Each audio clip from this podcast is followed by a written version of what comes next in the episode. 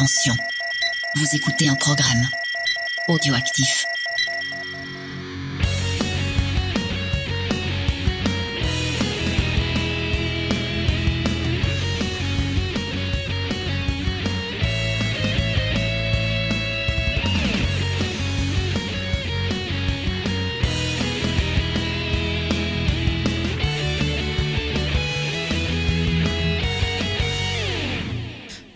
À tous, bienvenue pour cette deuxième prise du Geek en série. Eh oui, oui. oui, je rigole déjà d'avance, mais euh, Je sais pas s'il faut en rire ou en pleurer. Je sais pas, on est dans une espèce de bonjour James d'ailleurs, bonjour. Bonjour, euh, bonjour Faye. Voilà, on est dans une espèce de, de, de tunnel de guigne, ça n'arrête pas, donc euh, voilà, on a essayé de, de faire venir un exorciste, euh, de mettre du sel, d'appeler les, les frères Winchester pour nous aider, on sait pas, on a, on a tout Du testé. coup, on a appelé un Jedi pour qu'il nous, il nous bénisse. euh, Voilà, oui, oui, on accueille donc une fois de plus Tom qui a eu la gentillesse de revenir pour cet Ouais. enregistrement. Salut tout le Ça va monde. Je pense que c'est parce que vous m'aimez tellement, vous avez fait exprès de foirer les 3h30 d'émission qu'on avait enregistrées et puis comme ça on repasse un bon moment ensemble. Voilà, voilà. Comme ça, on ira encore plus loin dans ce merveilleux club euh, qui est le club de Sons of c'est les gens qui n'aiment pas Star Wars qui ont niqué cet enregistrement, puisque je le rappelle, on avait fait au moins une digression de 30 minutes rien que sur Ouais, Star bien, Wars. bien tassé, ouais. Ouais, mais t'avais critiqué, tu vois, il y a eu une vengeance. T'avais dit Voilà. du mal, c'est pour ça. Voilà. Bah, D'ailleurs, je, je rappelle que Tom fait partie de la super équipe du podcast Star Wars en direct. Décidément, on les invite souvent, euh, Oui, les gens oui. de Star Wars. Oui, oui. D'ailleurs, on a toujours un truc de prévu avec un autre membre aussi. en espérant. Moi, je fais un appel aux, aux membres. euh, J'aimerais bien recevoir un, un membre québécois. Ce serait cool. euh. Donc, bah, si vous nous écoutez et que vous avez envie de, de participer à l'émission, n'hésitez pas à nous, euh, à nous le dire. De quoi Bah, les membres québécois. Ah. Bah oui, moi j'adore euh, j'adore les. Je le, je le mets- je le mettrai sur le fil de Star Wars en direct pour leur dire de venir. Ah bah Ah. ouais. Et avec par plaisir. contre, c'est pas pour se foutre de leur accent, hein, on est bien d'accord. Ah mais Ah tu non, rigoles, non, j'adore l'accent. Enfin, façon, les auditeurs le savent, je le dis souvent, mais j'adore l'accent québécois. Elle limite très bien, mais ne le fait non, pas. je l'imite pas du tout. Allez, alors, mais j'aurais tu- voulu. Faye, tu as, tu as un gage, du coup tu dois faire toute l'émission en québécois. Vas-y. Ah non, mais j'arriverai pas. Elle peut le faire en marseillais, par contre. ça, Ah c'est- Non mais sa façon, quand je suis fatiguée, ça vient tout seul. euh, donc euh, ça arrivera forcément à un moment. En plus j'ai bu du café, donc euh, voilà. Ah. D'ailleurs le café de cet épisode, bien sûr, est un café noisette, qui est pas terrible, marque Carrefour, je vous le conseille pas. Voilà, ça c'est fait. donc euh, on va essayer de reparler de la série.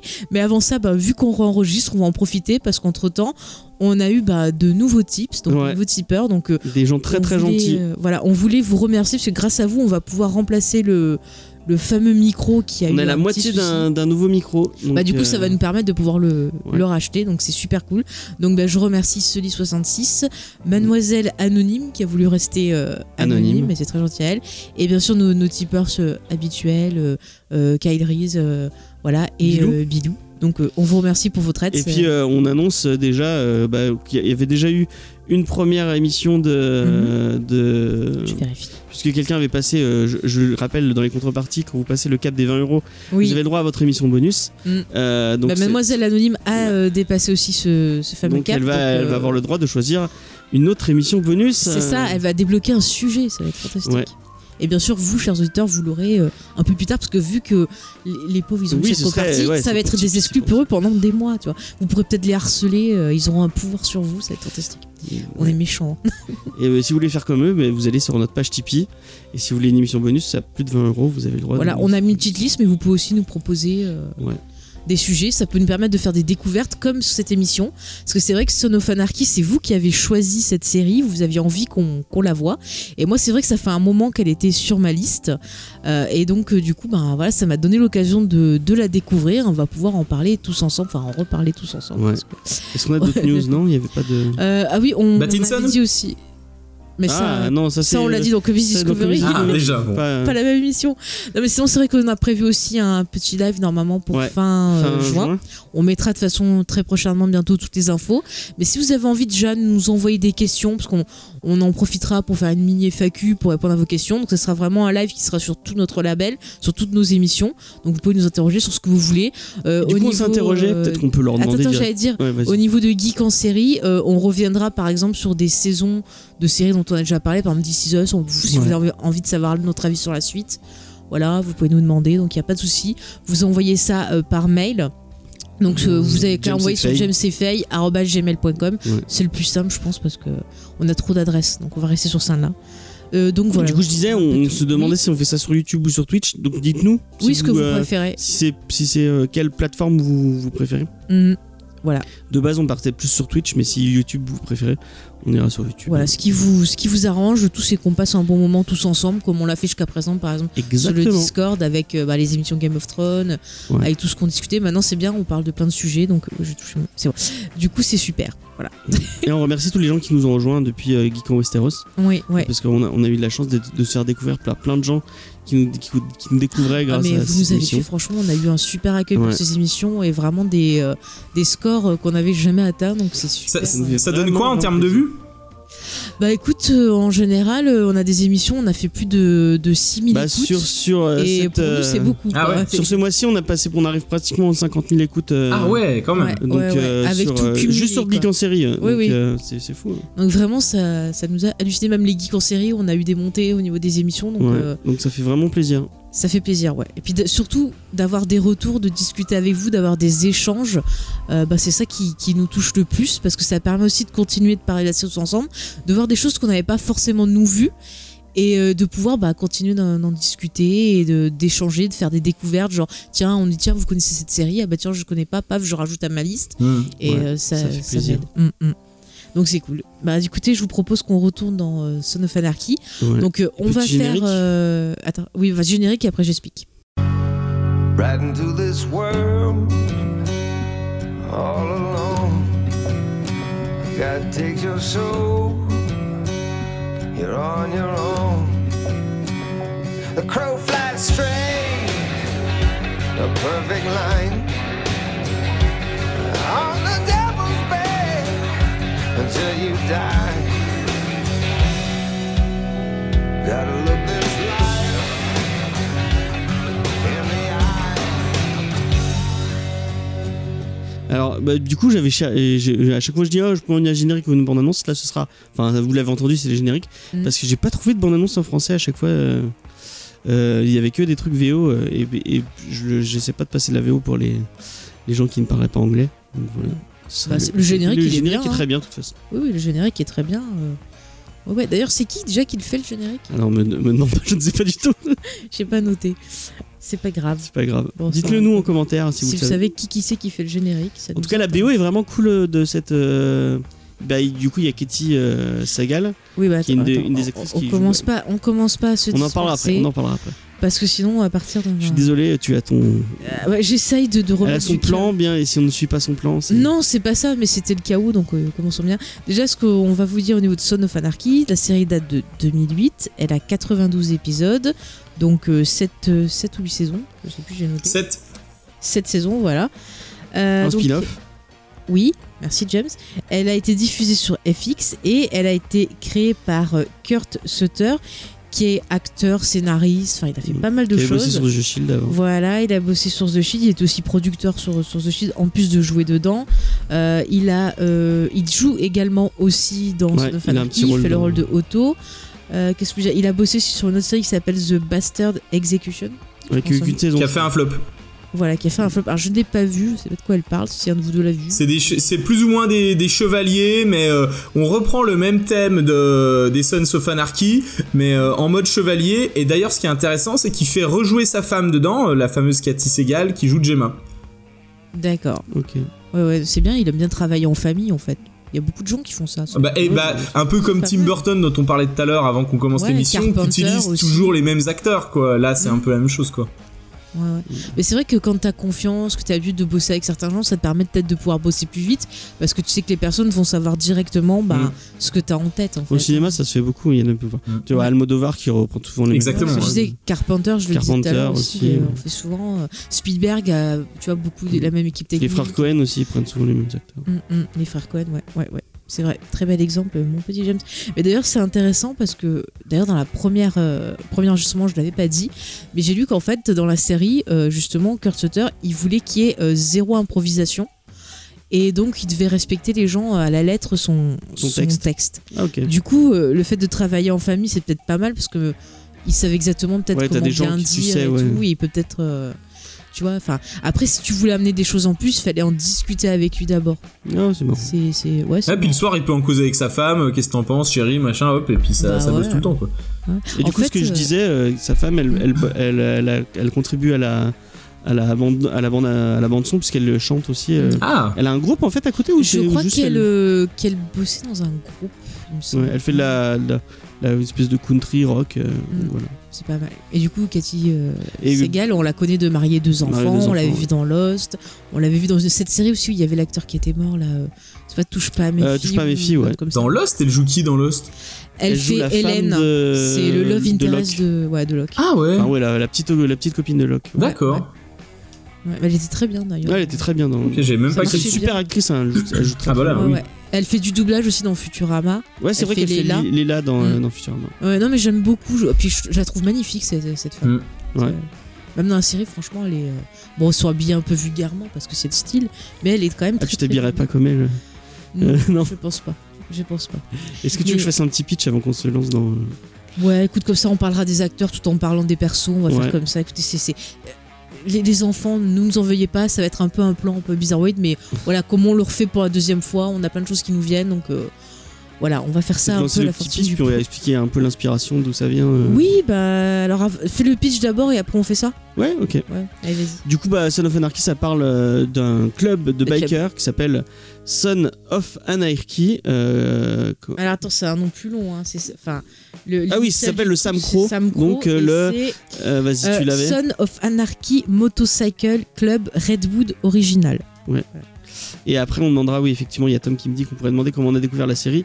On demandera après pour. euh, pour, euh, Très bonne question et Oui. nous allons, oui, le faire. on le note. Euh, du coup, euh, ça parle de du coup c'est ce club de bikers, euh, donc qui qui en fait qui réunit des gens qui font de la moto, Mhm. mais qui ne La font pas que ça, puisqu'en fait en même temps ils Trafic ils, d'armes. trafiquent- ils font de trafic d'armes et ils ont un d'armes et ils ont un, un garage de bah, faut- où ils réparent des voitures et des, des Puis après, ils vont faire d'autres activités. Mais une espèce de gang en la- fait vraiment Mhm. et en fait c'est inspiré euh, bah, de trucs qui existent vraiment dans la vraie vie donc Bah, le les club clubs de, de, bikers ouais. euh, c'est surtout, je pense vraiment la grosse inspiration. Je vais peut-être me, me contredire, euh, Tom, mais c'est les Hells Angels en fait. Alors complètement, les Hells Angels et aussi toutes les autres associations, on pourrait dire plus ou moins de, de, de motards qu'il existe dans le monde, parce que Mm. un peu comme dans la série, on- il existe plein de plein de, de, de groupes de motards en fait qui sont euh, constitués sous forme de filiales un peu par, par ville. Ouais, bah en fait à chaque fois vous avez un groupe, notamment le- le- les plus connus c'est les Angels, et en fait ils ont ils sont implantés dans un dans un endroit original. Là, pour le coup les Son of ils sont implantés en Californie dans la ville de Charming, et en fait il y a plein d'autres euh, qui sont qui, ont, qui reprennent le même, euh, qui font partie du même groupe, mais qui sont dans d'autres villes. On appelle ça des chapitres. Mm. Et en fait ça- chaque ville est un chapitre différent, et vous avez même des trucs internationaux. Euh, les Hells Angels à la base c'était des, euh, des vétérans de la deuxième guerre de la deuxième guerre mondiale qui sont revenus euh, de la deuxième guerre mondiale avec un peu une envie de liberté et une envie de, bah, de faire de la moto et de d'être un peu en dehors du système. C'était un peu un mouvement contestataire. Ouais, un Mm. peu un mouvement, exactement, un mouvement un peu contestataire. Euh, et après la, la, la guerre du Vietnam, il y a eu beaucoup de, bah, de rescapés du coup de, ces, enfin, de vétérans de la guerre du Vietnam qui sont arrivés. Et euh, du coup, le mouvement hippie et ce mouvement-là ont vraiment fait grossir ce, ce clan. Et la pop culture a un peu marché parce qu'en fait. Bah, Easy Rider, le- par bah, exemple. Easy euh, Rider, ou totalement je pense au film de Marlon Brando, euh, Euh, sauvage. Sauvage, qui a vraiment mis en avant ce- Mm. cet esprit de liberté et de, et, et de moto, tout ça. Et donc c'est vraiment ça. qu'Easy Rider, c'est vraiment une référence. à Ouais, voir. Easy Rider. Et puis vraiment, moi, j'ai apparemment l'équipe est sauvage vraiment fait Mm. partie des trucs qui ont Ouais. constitué euh, les, euh, les clubs de bikers. Et du coup, c'est devenu un espèce de phénomène, euh, du coup vraiment national aux États-Unis, puis après international, Mm. puisque on, on en parlait avec euh, avec Tom là, là, avant. euh, et Mais qui s'est transformé aussi. Ouais, et en France aussi, vous avez, vous avez des Hells Angels, vous avez des Bandidos. Donc Exactement. autre- Et je, je- un autre je vais vous donner une anecdote, par exemple sur Dijon. Je sais que nous on a deux, on a deux, on a deux groupes, donc on a les Hells Angels euh, et puis les Bandidos, et ils ont également leur euh, leur club en fait chacun. Euh, donc d'ailleurs qui de tous de temps en temps est un petit peu surveillé par par la police et ils font des rondes autour parce que effectivement le, le côté liberté machin la moto ça ça a assez vite goupillé en euh, parfois un petit peu de euh, un, petit côté un petit peu mafieux des fois euh, alors à, petite échelle mais euh, avec justement ce fonctionnement en clan en intégration de membres et pendant une soirée que j'avais fait avec un gars il m'avait raconté que il avait il avait été ami avec des bandidos et et que justement lui-même avait plus ou moins fait partie du club parce que tu peux être membre actif ou plus ou moins affilié et il m'avait expliqué que quand on rentrait justement dans un de ces clubs euh, on te promettait euh, de la sécurité, des avantages, et que si t'avais un problème, euh, la famille allait être là, un petit peu entre guillemets, hein, parce que c'est le thème des Sons. Et mais que par contre, on te faisait bien comprendre au moment où tu rentrais dans le club que il allait pas falloir les trahir, et que par exemple, quand tu signais, hop, ils allaient venir en moto chez toi. Euh, et te dire ah bah c'est bon on connaît ta femme et tes enfants maintenant. Et que sous-entendu ça glissait quand même euh, la possibilité que voilà si tu fais le con il y a quand même une menace derrière. Certes tu vas avoir des avantages mais t'as intérêt à être 100% fidèle quoi qu'il se passe parce que sinon il va y avoir un pendant qui va te retomber dessus. Mais ce que tu dis, euh, c'est très intéressant parce que le, créateur de la série, justement, s'est immergé pendant de longs mois, justement, je crois que c'était dans les Los Angeles, dans un club de moto, pour voir justement comment ça se passait et euh, essayer de, de montrer cet univers de la façon la plus. euh, juste, enfin la plus euh, sincère, je veux dire, possible. Et dans la série, on a des acteurs qui sont des membres euh, Actif et ou non, non actifs, ouais. non actifs des, des Hells Angels. Ouais. Par exemple, le personnage de Happy est un ancien, enfin, est un ancien Hells Angels. Donc, Mm. euh, ça, ça permet d'avoir justement bah, des consultants. Il y a un des et membres fondateurs, je crois, qui joue, de, qui a un petit rôle dans la série. mais Dans- on voit en Et, prison. et d'ailleurs, si tu veux, cette fameuse conversation que j'avais eue, à, à la base, j'aurais pas vu les Sons, j'aurais même pas rebondi sur la conversation, mais de, de l'échange que j'avais eu, euh, de, de me rendre compte à quel point la série est, est vraie, quoi. Et euh, si tu veux, tout ce que tu vois dans la série, tu le vois à, bon, à différentes échelles, suivant le niveau de ta ville et le niveau du club, mais que c'est empreint de réalité. Bon, après, c'est faut mettre deux poids deux mesures parce que toi, toi enfin, en, en France en tout cas, hein, euh, toi, tu, tu as vu ça. Moi, à côté, On, on me l'a raconté. Alors après, est-ce qu'il y a une part de romancé? C'est peut-être le cas aussi, je sais pas. Mais de toute façon, c'est pareil, même dans la série, il y a quand même une part de, de grosse romance et de, de grosse mise en scène. Enfin, on va y revenir en quelques Non mais instants. ce que je voulais dire c'est que moi euh, j'avais le père d'un de mes amis qui euh, quand j'étais jeune qui faisait partie d'un gang comme ça qui se disait un peu euh, clan de groupe de moto comme ça et j'ai eu un peu ouï dire que ça, ça- en, en France en tout cas une grosse partie c'était plus euh, ton ton tonton Jackie qui fait du barbecue avec ses Ouais, potes euh, bikers euh, tout en buvant de la bière euh, et enfin, le, le côté un peu gros beauf euh, qui qui se donne un peu euh, l'image du, du mec Bon, euh, on va essayer quand même de pas trop les traiter de gros. Enfin, d'insulter. Ouais, c'est des gros beaufs, enfin il faut, Non, il faut mais- le dire quand même Non, mais moi, j'aimerais pas être traité Non, de mais- on non, mais c'est-à-dire que- oui mais toi t'en es pas Pour une faire On va une dire que c'est un synthèse autre plus, univers. plus poétique, on va dire qu'il y a des gens qui aiment bien les plaisirs de la moto et de la virilité entre copains, et d'autres qui sont un peu plus hard. Voilà, ça vous va? Ouais, voilà, Voilà, exactement. voilà, on va résumer C'est parfait, ça. c'est parfait. C'est parfait. De toute façon, on va le voir dans, dans la série, il y a vraiment un côté euh, mafia, il y a, il y a vraiment un prisme enfin, particulier. Mais c'est marrant parce que euh, du Mhm. coup, on, on- on peut, on- du coup, quand la première fois, on l'avait, on l'avait mis en, en lumière avec pl- plusieurs autres séries qui parlent aussi bah, de l'aspect euh, mafieux. On, on pense aux Sopranos ou, ou The Wire qui a un peu ce côté bon gang et euh, mafia mais dans un autre euh, dans un autre et du coup il y a moins ce côté euh, euh, de Ouais, parce que Parce que ça reste. Tu ouais, détrompe- détrompez-moi si je me trompe, mais euh, ce côté un peu. Esprit un peu. du- du- J'arrive pas à le dire autrement que Buffy, tu vois, le, le côté vraiment masculinité toxique, euh, Le côté euh, viriliste à fond. Bon, euh, peut-être. euh, Disons que les mecs sont peut-être moins axés sur le- les affaires. Ils, sont- ils font moins du business. Le but, c'est avant tout d'être entre, entre costauds et de faire de la moto et de faire les, les barbeaux. Plus que de faire du business. Alors que quand t'es dans les sopranos ou les narcos, etc., là, les mecs, ils sont là pour faire du business. Et si tu veux, à mon avis, c'est que le, le- la finalité primaire du groupe n'est pas tout à fait la même. Tu vois ce que je veux dire? Mais je, Ouais, ouais. Je, je- je comparais ça un peu à une meute. C'est-à-dire qu'on a le chef de meute qui est euh, ouais, la meute qui est joué par euh, Ron Perlman, le magnifique Ron Perlman que j'aime d'amour. Euh, voilà, qui est le chef de cette meute, le mâle Mais il y a un alpha. côté familial plus. Oui, que non, dans mais. Je, je pars au niveau de la structure. Après, Ouais, ouais, oui, il y a non, le côté familial. Mais au niveau de, de la structure, donc on a ce, ce Ron Perlman qui est le chef de meute, le, le mâle alpha. Et on a en dessous les autres qui essayent de faire un concours de qui qui c'est qui, qui domine pour faire un, un petit clin d'œil à deux heures de perdu. Euh, donc voilà, chacun sont là, genre, euh, vas-y, j'en ai une plus grosse que toi et tout, et on voit qu'il y a quand même un espèce de jeu pour quelque part arriver à être plus dominant que le dominant. Et, et, euh, on voit le, le- justement le, le- le petit perso de Charlie. Euh, An- Charlie Hunnam. Hunnam, voilà, on va voir, euh, il commence la série en étant quand même très, euh, voilà, le petit, euh, le petit Et- chiot mignon, enfin mignon entre parenthèses. Et, d'ailleurs, ce qui et à assez intéressant sur Charlie Hunman, c'est que lui, il avait été justement pris à partie sur des fils type réseaux sociaux, hein, là où là où on peut déverser sa haine gratuitement contre tout et tout le monde, par des vrais bikers qui lui avaient dit tapette, on va te retrouver, tu on va te montrer ce que c'est, voilà, des trucs du genre, tu vois, et que et que du coup c'était assez intéressant. Mais c'est le seul qui avait été pris à partie de mémoire.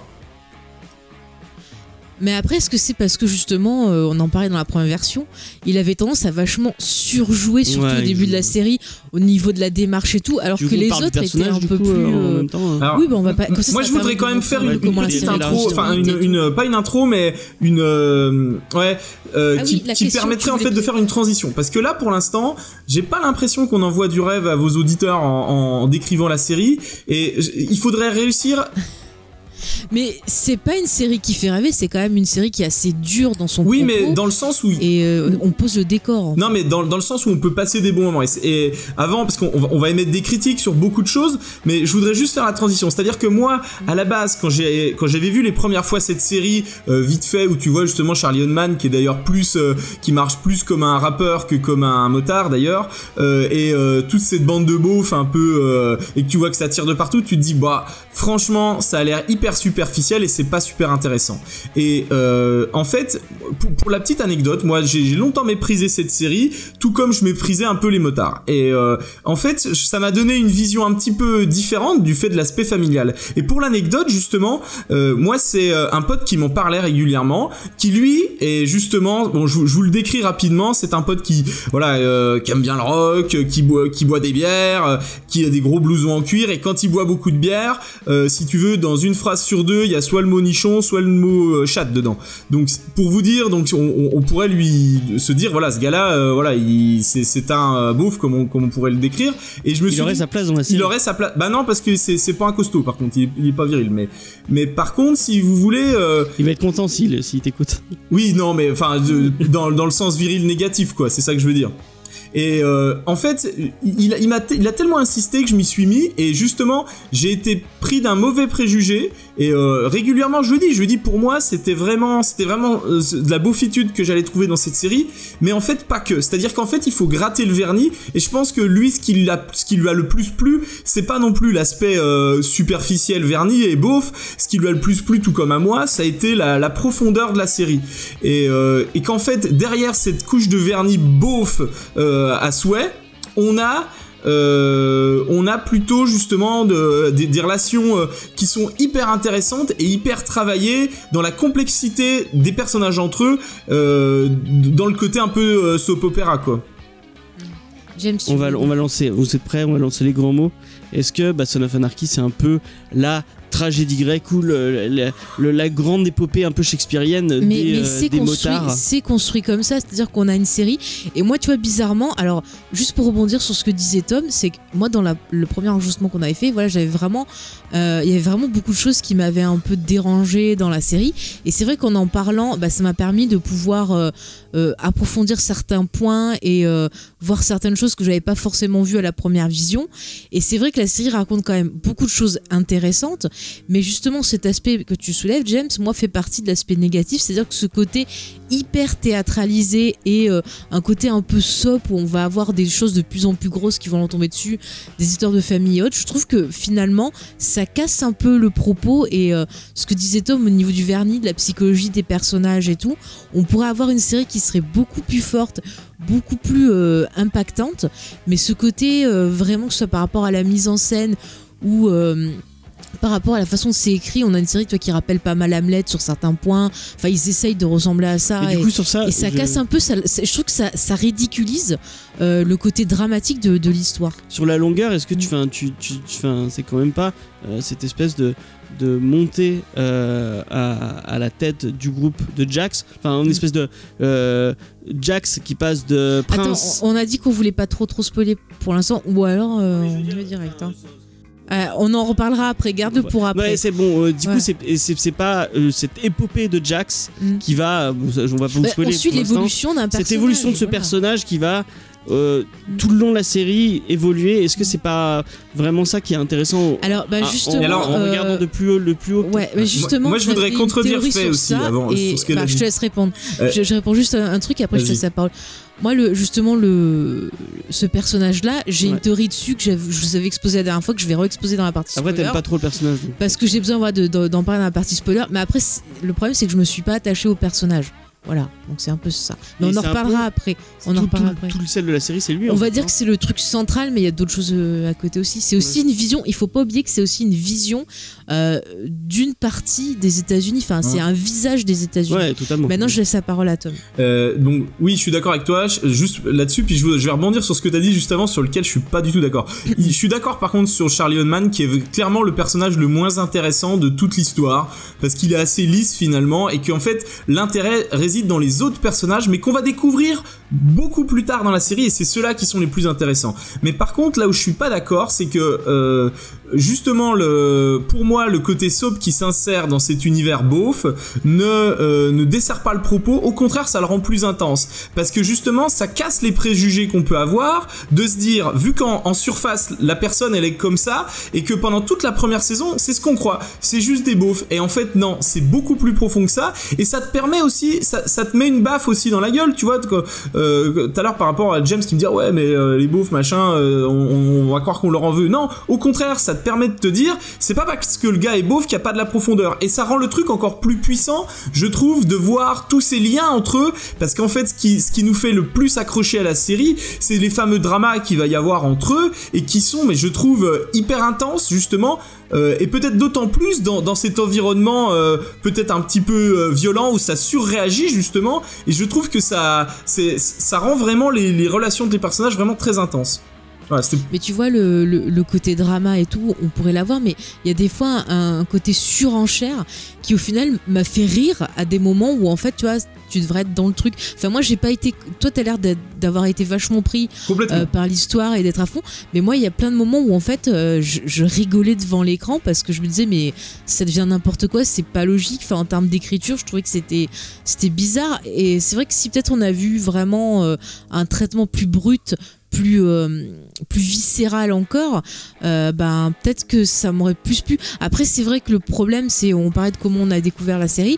C'est vrai que voilà, moi j'ai commencé à voir la série parce que j'ai vu que bon, nos auditeurs euh, ça, ça montait en puissance, mais j'ai fait l'erreur de la regarder après avoir vu Breaking Bad, qui a une Ouais. réalisation qui est quand même puissante. Et c'est vrai que du coup, euh, on aurait eu peut-être un traitement à la Breaking Bad sur cette série-là, ça aurait pu être pour moi un Bah, ça truc traite des complètement mêmes sujets au fou. final. hein. Faye, ça traite pas du même sujet, je pars en termes de traitement technique. T'aurais dû, Oui, t'aurais dû la regarder après avoir vu The Defenders, comme ça t'aurais trouvé que c'était un chef Par exemple, Tu vois voilà, ou après avoir vu Pretty Little Liars, ça aurait été Non mais t'avais raison, enfin Breaking Bad, et- il Ouais. y, a, il y a beaucoup de liens entre Breaking Bad et... euh, et bah d'ailleurs il y, a un- il y a un gang de motards à un moment dans Breaking Bad euh, vers la fin. Oui. Euh, donc euh, il y a beaucoup de liens entre la... Ça, ça Après- traite un peu des mêmes sujets, Ouais.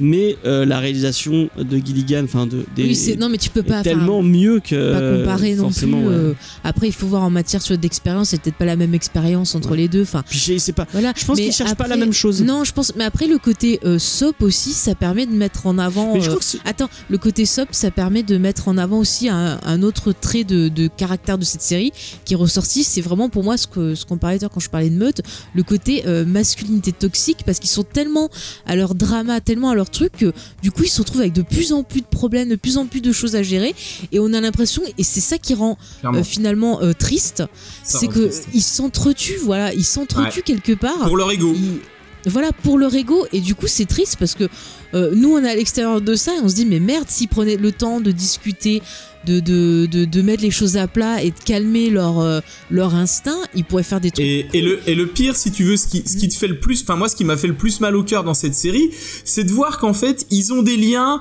vraiment profonds entre. Tout à l'heure, quand je vous ai envoyé le truc, je vous ai mis Ça. brother, il s'appelle frère, mais je pense qu'ils ils le ressentent comme ça. Je pense qu'ils ont des liens très très forts. D'ailleurs, ils vivent ensemble H24, les gars. Donc, ils ont des liens très forts. Ils affrontent des situations complexes ensemble. On peut même pas imaginer le niveau de lien qu'ils doivent avoir entre eux, ces gars-là. Et je trouve que ça, ça rend quelque chose de très fort, mais que ce qu'ils ont de plus fort, cette espèce d'amour qu'ils ont les uns pour les autres, hein, parce que c'est, on peut parler de ça. Et ben en fait, ils vont le détruire pour leur ego et puis euh, un peu pour le club qui qu'est-ce que c'est le club finalement? Si t'enlèves le- les liens qu'ils ont les uns avec les autres il y a plus rien finalement. Et que je- et c'est ça. et c'est tellement dramatique que que du coup ça enfin ça en devient dingue. Et puis il y a tous les aspects familiaux qui rentrent en compte et, C'est et ça, je trouve ça génial. parlait tout à l'heure. Bah, du coup, c'est, je pense que la, la, la, la vraie différence entre un des gangs, euh, bah, des, enfin, des gangs de dealers ou des gangs euh, bah, un peu de mafieux comme dans Soprano, comme, c'est que vraiment euh, il y, a, il y a cet esprit de famille. Et en fait ils font tout ce qu'ils font, ils le font pour la famille, alors que dans un gang ou dans un truc de mafieux,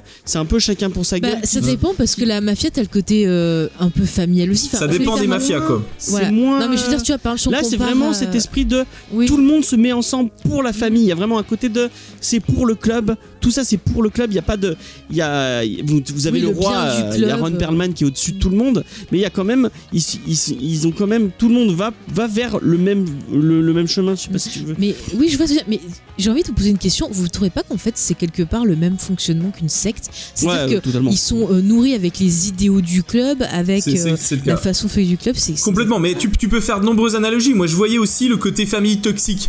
Tu sais, euh, je, Ouais, je- vais développer un peu mon propos, mais c'est l'idée de la famille toxique, c'est-à-dire que c'est des gens qui, des fois, sont même plus, ça devient, ça passe de l'amour à la dépendance, et qu'en fait, tu vas faire les choses plus par dépendance, parce que si jamais tu rejettes ta famille toxique, bah tu te retrouves tout seul, et que comme tous fonctionnent dans ce niveau de toxicité les uns envers les autres, eh bien, si toi tu sors du moule, tu deviens, euh, ce, qui, ce arrive à un moment un, peu euh, à, Théo Rossi, il sort un peu du moule quelque part. Jax essaye un peu de sortir du moule parce qu'il se rend compte que bah, c'est tellement toxique qu'ils vont tous se détruire les uns les autres et que sa famille plus proche encore va être détruite. Mais en même temps, il y a tellement de dépendance vis-à-vis de ça que tu peux pas lâcher le morceau. C'est c'est ça fait partie de ton identité et que du coup, y a, ça, ça passe de l'amour à la dépendance et que de toute façon, à partir de là, ça devient dangereux.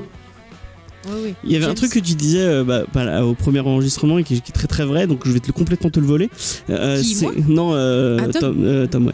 Euh, c'est que en fait, si tu prends tous les personnages un par un, ils sont pas forcément. Il y en a, bon, il y, en a certains qui sont complètement malfaisants. Je pense à bah, Ron Perlman, enfin Oui. euh, Clay et Clay et Gemma vraiment sont, Bah, sont des sociopathes. Clé, Clé, c'est vraiment voilà, c'est un sociopathe. Les deux sont- Clay et Gemma sont à son statut. hein. et euh, sont vraiment des personnages malfaisants et, et mauvais. Mais en fait, si tu peins, il y a, y a tu, moi je pense à Happy, je pense à, au père de au père de Hopi ou ou Ah, même à Tic. Hopi- Même il y, y a plein de personnages qui, en dehors du groupe, je pense seraient pas seraient pas malfaisants, ils seraient pas des personnages toxiques, mais comme ils sont tous ensemble et qu'il y a cette il y a cette poussée de groupe de on est on va tous être des connards. Ah. En fait, c'est à cause de ça qu'ils deviennent tous des connards et c'est et ils vont euh, bah, on, euh, on vous l'aurez compris, il y a il y a il y a, y a du euh, y a du hein. trafic d'armes, mais il y a du meurtre et du trafic de drogue. il y a- Bah, c'est très et, violent. et tout ce qu'ils font et leur univers est très violent. Mm. Mais c'est, je pense que pas que ça soit, euh, et c'est ce que tu disais. Je pense pas que un par un, euh, tu les prennes dans un autre contexte. C'est, c'est des personnages qui seraient Clairement. violents. Mais Mm. c'est parce que ils sont dans cet univers et, et, ils, et ils se poussent tous vers ce côté violent que le- l'univers devient, violent. enfin que c'est des personnages et, qui et- comme le, re- le repère de base, c'est le groupe de, de, mo- de- le groupe des Sons, ils ont euh, leur nouveau code, leurs nouvelles valeurs, et que les valeurs se s'assouplissent, on va dire, de, de, de petit à petit. Et pour faire une analogie, euh, dans une entreprise, même d'ailleurs comme moi je suis, je suis enseignant, donc quand je travaille dans un lycée, on le voit, si tu veux, quand t'as un proviseur qui, qui, qui insuffle quelque chose, finalement, le reste du, du, euh, du bahut ou de l'entreprise va suivre. Et euh, en fait, là, c'est un peu ça, c'est-à-dire que à, à la tête, t'as as un roi un peu sociopathe et il, il, il infuse en fait toutes ces ondes négatives dans le reste du groupe.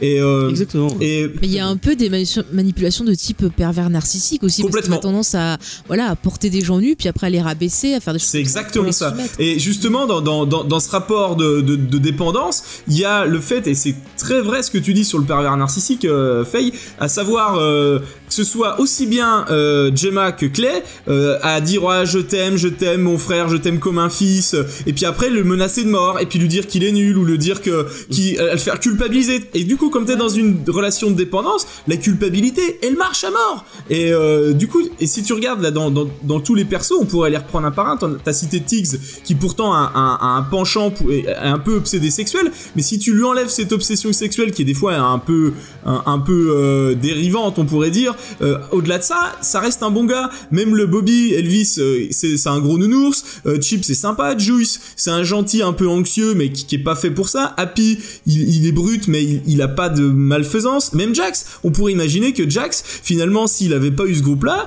il fait sa vie avec sa famille, ses gamins, ok, son ex aurait pu bien se passer, et tout était bon. Sa femme est médecin, il Bah, peut, il peut tout Regarde faire. Opie, Opie, qui encore pire. partir, qui aurait pu. c'est mon c'est- préféré. devenir ouais. quelqu'un de bon on, on- du coup euh, t'as as cité plein de personnages on va peut-être Ouais, les bah, allons-y, ouais. les gens qui Ouais, auraient pas comme ça, après, on passera en truc spoiler parce qu'il y a plein de choses on j'ai envie de on va parler. présenter un peu le groupe des Suns et euh, bah du coup on, on- on- vous l'aurez compris on parle beaucoup de Jax donc qui est joué par Charlie Hunnam Euh, Jax c'est le fils euh, De Gemma. du, du- de Gemma et du fondateur du, du club qui est mort euh, qui s'appelait euh, Jack je crois Jack Taylor Hmm. Je- oui c'est ça. Il donc euh, euh, lui il est mort mais euh, c'est lui qui a fondé ce, ce groupe qui du coup qui, a un- qui était un vétéran qui, a, qui est revenu en- en- avec cette envie de liberté. Et, euh, Mhm. et du coup et au début de la série en fait Jack c'est un peu c'est l'héritier du trône face à au deuxième fondateur qui lui est toujours vivant et qui s'est remarié avec Gemma qui s'appelle Clay donc qui est le fondateur du, du, du- du club et qui lui est un pur sociopathe qui est qui est qui est joué par Ron Perlman Un Ron Perlman euh, au, au- je pense au- à l'apogée de, de, de, de son charisme et de son euh, Et il porte et de du sa cuir en toute plus. puissante et de sa mâchoire un peu pour animer pour Elle est très bien sa mâchoire. Tu n'insultes pas sa mâchoire. Et du coup, vous avez euh, donc euh, à, la, à la tête du club euh, Clay, Mhm. donc joué par Ron Perlman, Vice-président, et, le et petit- le vice-président euh, Jax, donc qui est un peu traité comme le prochain héritier qui tu C'est genre Simba dans le Roi Lion. ouais, voilà, C'est le poulain, qui quoi. Ouais, ça. voilà, exactement. Euh, à côté de ça, vous avez plein de personnages euh, bah, qui font partie du club. Donc, on a Gemma, dont on a parlé, donc qui est jouée par Katie Sagal, qui joue la femme de la femme de Clay et la, la, la mère de Jax, donc qui est une mère euh, ultra protectrice et euh, Bah, super c'est la envahissante. reine mère. Hein, tu C'est la- ouais, non, ça, mais, la euh, matriarche. Ouais, Ça, elle a un petit côté Cersei, je trouve, euh, dans, dans euh, si vous pouvez la lier avec un, truc d'autres séries, Ouais. euh, un peu la reine, mais reine un peu hystérique. euh, euh, Bon, on parlera du rôle de la qui femme, va parce que ça ouais, donc euh, et qui est très très envahissante et euh, qui est prêt euh, qui est prêt un peu bah, genre euh, pour l'exemple dans le pilote elle va voir la femme de Jax donc qui est une junkie qui vient d'avoir un bébé et euh, bah, juste un tout petit spoil euh, sur le pilote elle va lui filer une dose d'héro- d'héroïne en lui disant vas-y limite euh, bah, va profiter une overdose euh, plus personne veut de toi quoi. Est-ce que Bah, elle fait tout pour protéger la famille, que ce soit sa famille de sang ou la famille club aussi quand même. Ouais, hein, et elle est, totalement une socio... Enfin, une- elle, a, elle a- elle a des problèmes, euh, elle, a, elle a des vrais problèmes mentaux comme son, Mm. comme son mari. Ouais. Euh, à côté de ça, il y, a, euh, il y a ton personnage préféré, tu, si tu veux partir de Opie. Oui, et ben c'est un gars en fait, euh, il a fait de la prison pour le club et euh, quand il sort, il y a sa femme en gros euh, qui lui dit ah bah non, je veux pas que tu y retournes parce que t'as ta famille de sang et qu'il faut que tu t'en occupes. et il a deux enfants. Il a Voilà, deux- donc on a un personnage qui est qui est tiraillé entre bah, sa famille de sang et sa famille Ouais, du lui club. qui veut revenir dans le club, mais qui, Ouais, qui donc c'est un peu compliqué. C'est vraiment un personnage tragique, je trouve. Et c'est l'ami d'enfance de, Ouais, de, de- Jax. De Jax, voilà. Et bon, je veux pas trop spoiler, mais on en reparlera quand on va spoiler. C'est assez triste sa vie, donc. euh, ouais, il va avoir un destin très très tragique. Non mais on n'en dit pas plus. Oui, bah oui. Ça le démange hein, depuis tout à l'heure. Ah oui. Non mais de toute façon, on va on va partir de, on finit de présenter les persos et on va dans spoiler parce que il y a tellement de choses à parler et j'ai besoin de donner des exemples. Je sais pas vous, mais ça me frustre. En fait. À côté, il y a, il y a Tiggs. Ils sont fous, il euh, me répond même pas James. Il continue Si, si, son- bah, je continue à. je fais ton travail un peu. euh. Pardon? je rigole, c'est bon. Après, il y a, il y a donc euh, dans les dans les personnes importantes du club, il y a Tiggs euh, qui est joué par. Je- J'ai oublié son nom, je suis désolé, mais Kim c'est un mec Coates. que vous avez vu. Voilà, et Moi que, je te laisse dire, ça que vous avez vu dans plein plein de films, qui a vraiment une gueule. euh, Mais je pense que c'est un des points forts de cette série. Je sais pas si vous êtes d'accord avec moi. C'est devenu mon perso préféré, un de mes persos préférés, alors qu'au début je le trouvais vraiment dégueulasse. Mais tout le casting, c'est vraiment des gueules, quoi. Mm. C'est des gens Ah ouais. euh, qui, ont, qui ont un peu des gueules cassées. Des, enfin, tu, tu les forcément, tu les vois. Mais et puis- ils sont crédibles dans leur rôle Ouais. et c'est pour ça que justement euh, bien, le, le petit Charlie là, il il détonne vachement parce qu'il a absolument pas euh, le, le même look, le même physique. Je veux dire, tu vois d'autres persos qui sont euh, jeunes comme lui, qui rentrent très bien dans ce truc de famille, mais lui il ressort vachement. Et, d'ailleurs, c'est rigolo parce que je crois qu'à un moment, il y a une vanne qui disent, un- un- il y a un gars qui le traite de mélange entre Brad Pitt et euh, Kurt Cobain. Et c'est très vrai, quoi. Ouais, ouais, il y, a un Ouais. petit- il y a un petit côté. C'est vrai. Non, mais c'est vrai, il fait genre euh, blond euh, californien qui va aller faire du surf. et, euh, Exactement. tu crois pas du tout enfin qu'il est, qu'il est motard. D'ailleurs, je crois. Vas-y. Vas-y. Non, Non, a- je veux dire, il me semble avoir vu une anecdote qu'en fait, au début, il faisait pas trop de moto et en fait, il l'a appris au fur et à mesure de la série. Ah ouais? Et alors, Mm. un autre truc intéressant au niveau des acteurs, c'est tout le, le, le cast en fait de, de personnages secondaires qui des fois deviennent très importants. Euh, à savoir, bon déjà, vous avez cité Kurt Sutter qui joue Otto Delaunay, euh, qui est qui est quand même génial. Mais en perso secondaire, on a aussi euh, Marilyn Manson qui intervient à un moment. Voilà. On a Bail Organa aussi de Star Wars Jimmy qui vient. Smith, ouais. Voilà, Qui, est, qui est génial, Voilà, hein, qui est vraiment un de mes persos Mitch préférés. Euh, Skinner Oui, Skinner. Voilà. Plein d'acteurs d'X-Files d'ailleurs. Euh, On a Anna Besguich Skinner de X-Files, hein, pas Skinner de. de... Oui, oui. On a Anna Besguich aussi qui était dans X-Files. On a euh, Mm. euh, Danny Trejo aussi. ah oui, très très bon. ouais. Bah, qui lui, du coup, Et, euh, va, va parfaitement dans le rôle, quoi. Mm, c'est clair. À un moment, on a même Stephen King qui apparaît, qui était fan de la série. Ouais. Et du coup, c'est pour ça qu'il Qui apparaît apparaît dans sous un le nom de, de Bachman. Bachman, comme, euh, Ouais. comme son pseudo Richard Et j'ai vu qu'on avait aussi David Hasselhoff. Oui, Et c'est j'ai vrai. pas calé, quoi, par contre. Alors, je, je l'ai vu à un moment, mais alors, je me rappelle plus dans La quel fille de. Profiler, tu l'as, tu l'as cité Oui, euh, Ali Walker également, qui est là au, au début de la série, qui, qui, qui un personnage. intéressant. D'ailleurs, c'est ça, tu vois, on parlait de côté euh, un peu euh, toxique et violent de, de la série, mais c'est pas que dans le club, on se rend compte que même autour d'eux, euh, quand on voit justement l'aspect euh, juriste, on va dire, enfin, il n'y a pas vraiment de justice, elle est aussi corrompue, elle est aussi violente. Bah, C'est un euh, univers totalement corrompu. C'est ça, on est vraiment dans un univers qui est très violent et on le voit vraiment depuis ce prisme-là. Même la police de Charming sont corrompus parce qu'ils sont corrompus par les Sons.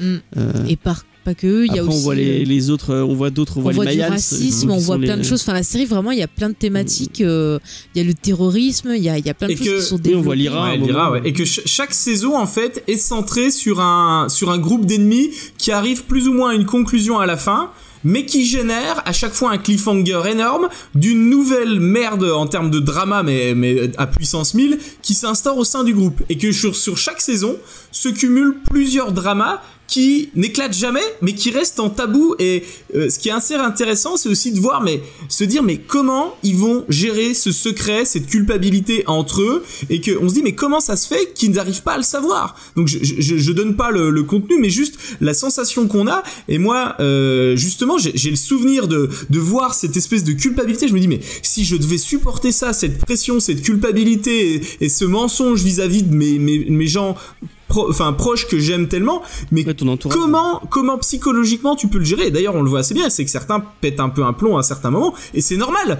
Euh, sauf les sauf les, les justement les, les, les plus pervers narcissiques qui eux, pour eux, pas de problème parce qu'ils ont une version de la réalité qui est tronquée. C'est c'est la définition du Ah, pervers mais- narcissique. Euh, Clé a totalement aucune Mais culpabilité. Gemma, Gemma non Bah, plus. non plus. Mais d'ailleurs, en plus, qu'on voit ce qui est intéressant de, de par ce que tu citais, Tom, c'est que justement, la violence entraîne toujours plus de Ouais, violence. carrément. Et, et du coup, bah, ça fait un peu peur. On se dit, mais dans quelle société on vit? Et euh, là, voilà, la série se passe quand même dans un petit endroit paumé, on a l'impression aux États-Unis et tout. Et du coup, bah, on se pose des questions. euh, on peut le rattacher même euh, à l'actualité Mm. quand on voit les, les fusillades aux États-Unis, euh, les extrêmes, les mouvements voilà, de. de, de de, de- de racisme et tout Mm. dans des petites villes et tout donc la série on voit très bien que quand même ce qu'on nous présente certains aspects violents de la série c'est pas sorti de nulle et, part, et- et ça montre jusqu'où l'humain est capable d'aller euh, dans, dans sa bêtise. Et en plus, là, on nous montre vraiment, j'ai vra- j'ai vraiment l'impression de voir un peu la. Fin, je balançais un. Dites-moi si je me trompe, mais l'Amérique de Trump, quoi. Les, les gens, tous les gens qui ont voté et, pour et ce Trump. qui est très et- marrant, voilà, c'est que ça se passe avant que Trump ne Ouais, soit voilà, élu. ouais. Donc, euh, Mm. ça permet un peu de comprendre bah, pourquoi peut-être Pourquoi- pourquoi on en est là D'Amérique profonde Ouais, ouais. et un peu inculte. Non mais que, peu, que tu euh, retrouves pas qu'en Amérique. Enfin, je voudrais, les gars, je voudrais pas stéréotyper sur les Oui, États-Unis, mais en mais France, c'est partout pas dans le monde, hein. t'as la même chose sur des autres thèmes. Mais euh, que, que Oui, la connerie, elle est universelle. Hein, euh. Mais moi, il y a un j'avais une question pour vous. Mhm. Est-ce que, euh, parce que des séries où euh, où il y a des merdes qui s'ac- qui qui s'accumulent, enfin, on parlait de Breaking Bad, c'est un peu la même chose. Enfin, au personnage euh, à Walter White, il va lui arriver plein de merdes qui vont s'accumuler, qui vont s'accumuler. Mais euh, le, le truc qui est un, un peu stressant dans Son of Anarchy, c'est que en fait toutes les merdes qui, leur qui, qui leur arrivent, c'est un peu de leur faute. Et, euh, et c'est Mhm. un peu à cause de leur ego et il y a plein il y a il y a plein de, de situations qui pourraient être complètement euh, démêlées d'une façon très simple s'il n'y avait pas cette histoire de euh, qui a la plus grosse bite et qui euh, et c'est peut-être ça Mhm. qui est un peu qui est un peu S'ils avaient plus d'humilité, quoi, en gros. Mm. ouais voilà ouais. D'ailleurs, je trouve aussi la série permet de mettre en avant un des autres gros problèmes de notre société actuelle, c'est le manque de communication. Carrément. On Ouais. est dans une société où tu peux euh, voilà, euh, faire des critiques sur les réseaux sociaux et autres, mais personne ne s'écoute. C'est, euh, on essaie de faire une critique et on essaie de voir qui c'est qui va se la péter encore plus en remettant en question quelque chose ou ainsi de suite, mais on n'écoute pas l'argument de l'autre. On reste bloqué dans ses propres euh, Mm. retranchements et c'est un peu ce qu'ils font les Suns.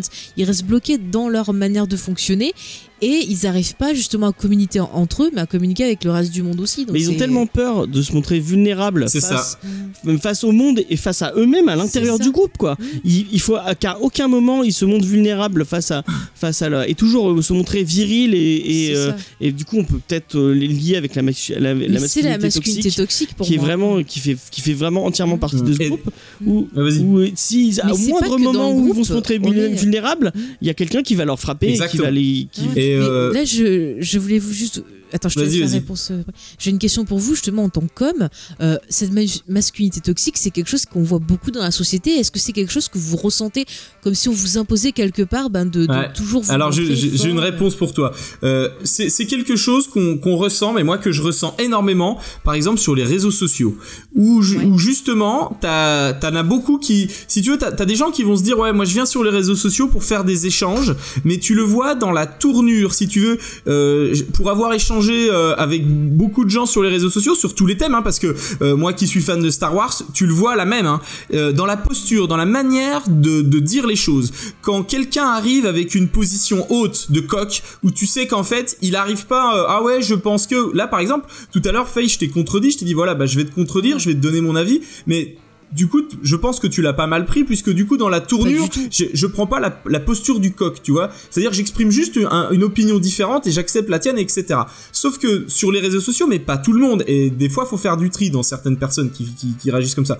Tu en as beaucoup qui arrivent avec une posture de coq et qui veulent, le but, tu, le vois dans la tournure, ça sert à rien de discuter avec eux parce que ça part forcément en conflit et en, et en combat de, de grosses caquettes, comme vous disiez. Et en fait, ces, ces, ces gens-là qui ont, qui ont cette posture-là, euh, faut laisser tomber puisque de toute façon tu vas finir comme dans les Suns avec euh, genre euh, un conflit et, que- ça mène nulle part. Et ça on le ressent énormément parce que les réseaux sociaux ont décomplexé. C'est à dire que mine de rien dans la vraie vie Va, va tomber sur un vrai costaud comme ça, va lui dire la, même chose en face. Bah ça va être beaucoup plus dur parce que tu te dis en plus si vu comme les gars ils hésitent pas à tuer les gens, tu peux te retrouver qu'une bastos direct. Donc du coup ça met un frein. Mais c'est que sur les réseaux sociaux les gens vont vont vont pas hésiter, ne vont pas se retenir de, de dire ces choses là et que bah oui on, moi je le ressens euh, de plus en plus grâce aux réseaux sociaux tu vois.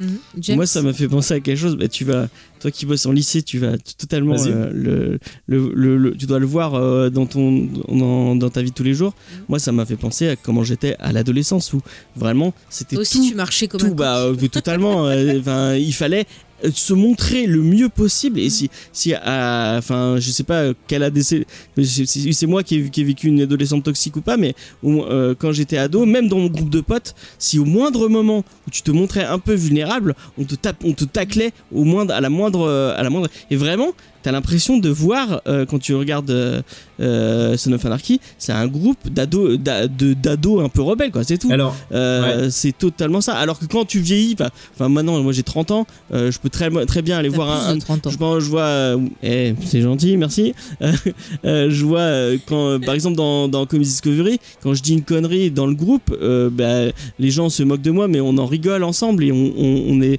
on, on essaie d'évoluer ensemble. On n'est pas, on n'est pas, de- aussi on n'a pas le ce même euh, truc. Peut-être que- Et c'est vraiment un truc d'adolescence, je trouve. Peut-être euh, que James, ce- du coup aussi peut-être que maintenant t'as plus de confiance en toi, plus d'estime de toi, et que du coup quand quelqu'un va se moquer de toi gentiment, eh ben forcément t'auras plus besoin de prouver. Ce, tu vois ce que je veux dire? Et qu'avant tout, euh, les mecs, on a presque l'impression que eux-mêmes, euh, ils, ils cherchent quelque chose, ils, ils essayent de se prouver à eux et aux autres, et qu'en fait, à partir du moment s'ils avaient un peu plus d'estime d'eux, ils auraient peut-être moins besoin de faire ça. Et ce que tu dis, je, je vais faire une dernière analogie, puis après je, re- je relaisse la parole à Faye sur les ados. Moi, c'est quelque chose que je vois, et j'avais pas pensé à ça, mais c'est vrai que c'est intéressant euh, parce que moi, des fois, quand je les vois fonctionner, quand ils sont en groupe entre ados, alors quand on a des classes difficiles, entre eux, il, il, faut- il fonctionne un peu comme les Suns à, à, à, à se la jouer et même les nanas hein, la, la même chose hein, et euh, à, à jouer les, les, les, les, les plus costauds et que quand tu les chopes à la fin de l'heure pour la plupart hein, alors il y a quelques cas comme Clay ou Gemma où tu te dis bah ouais effectivement euh, ça va être difficile pour lui dans la vie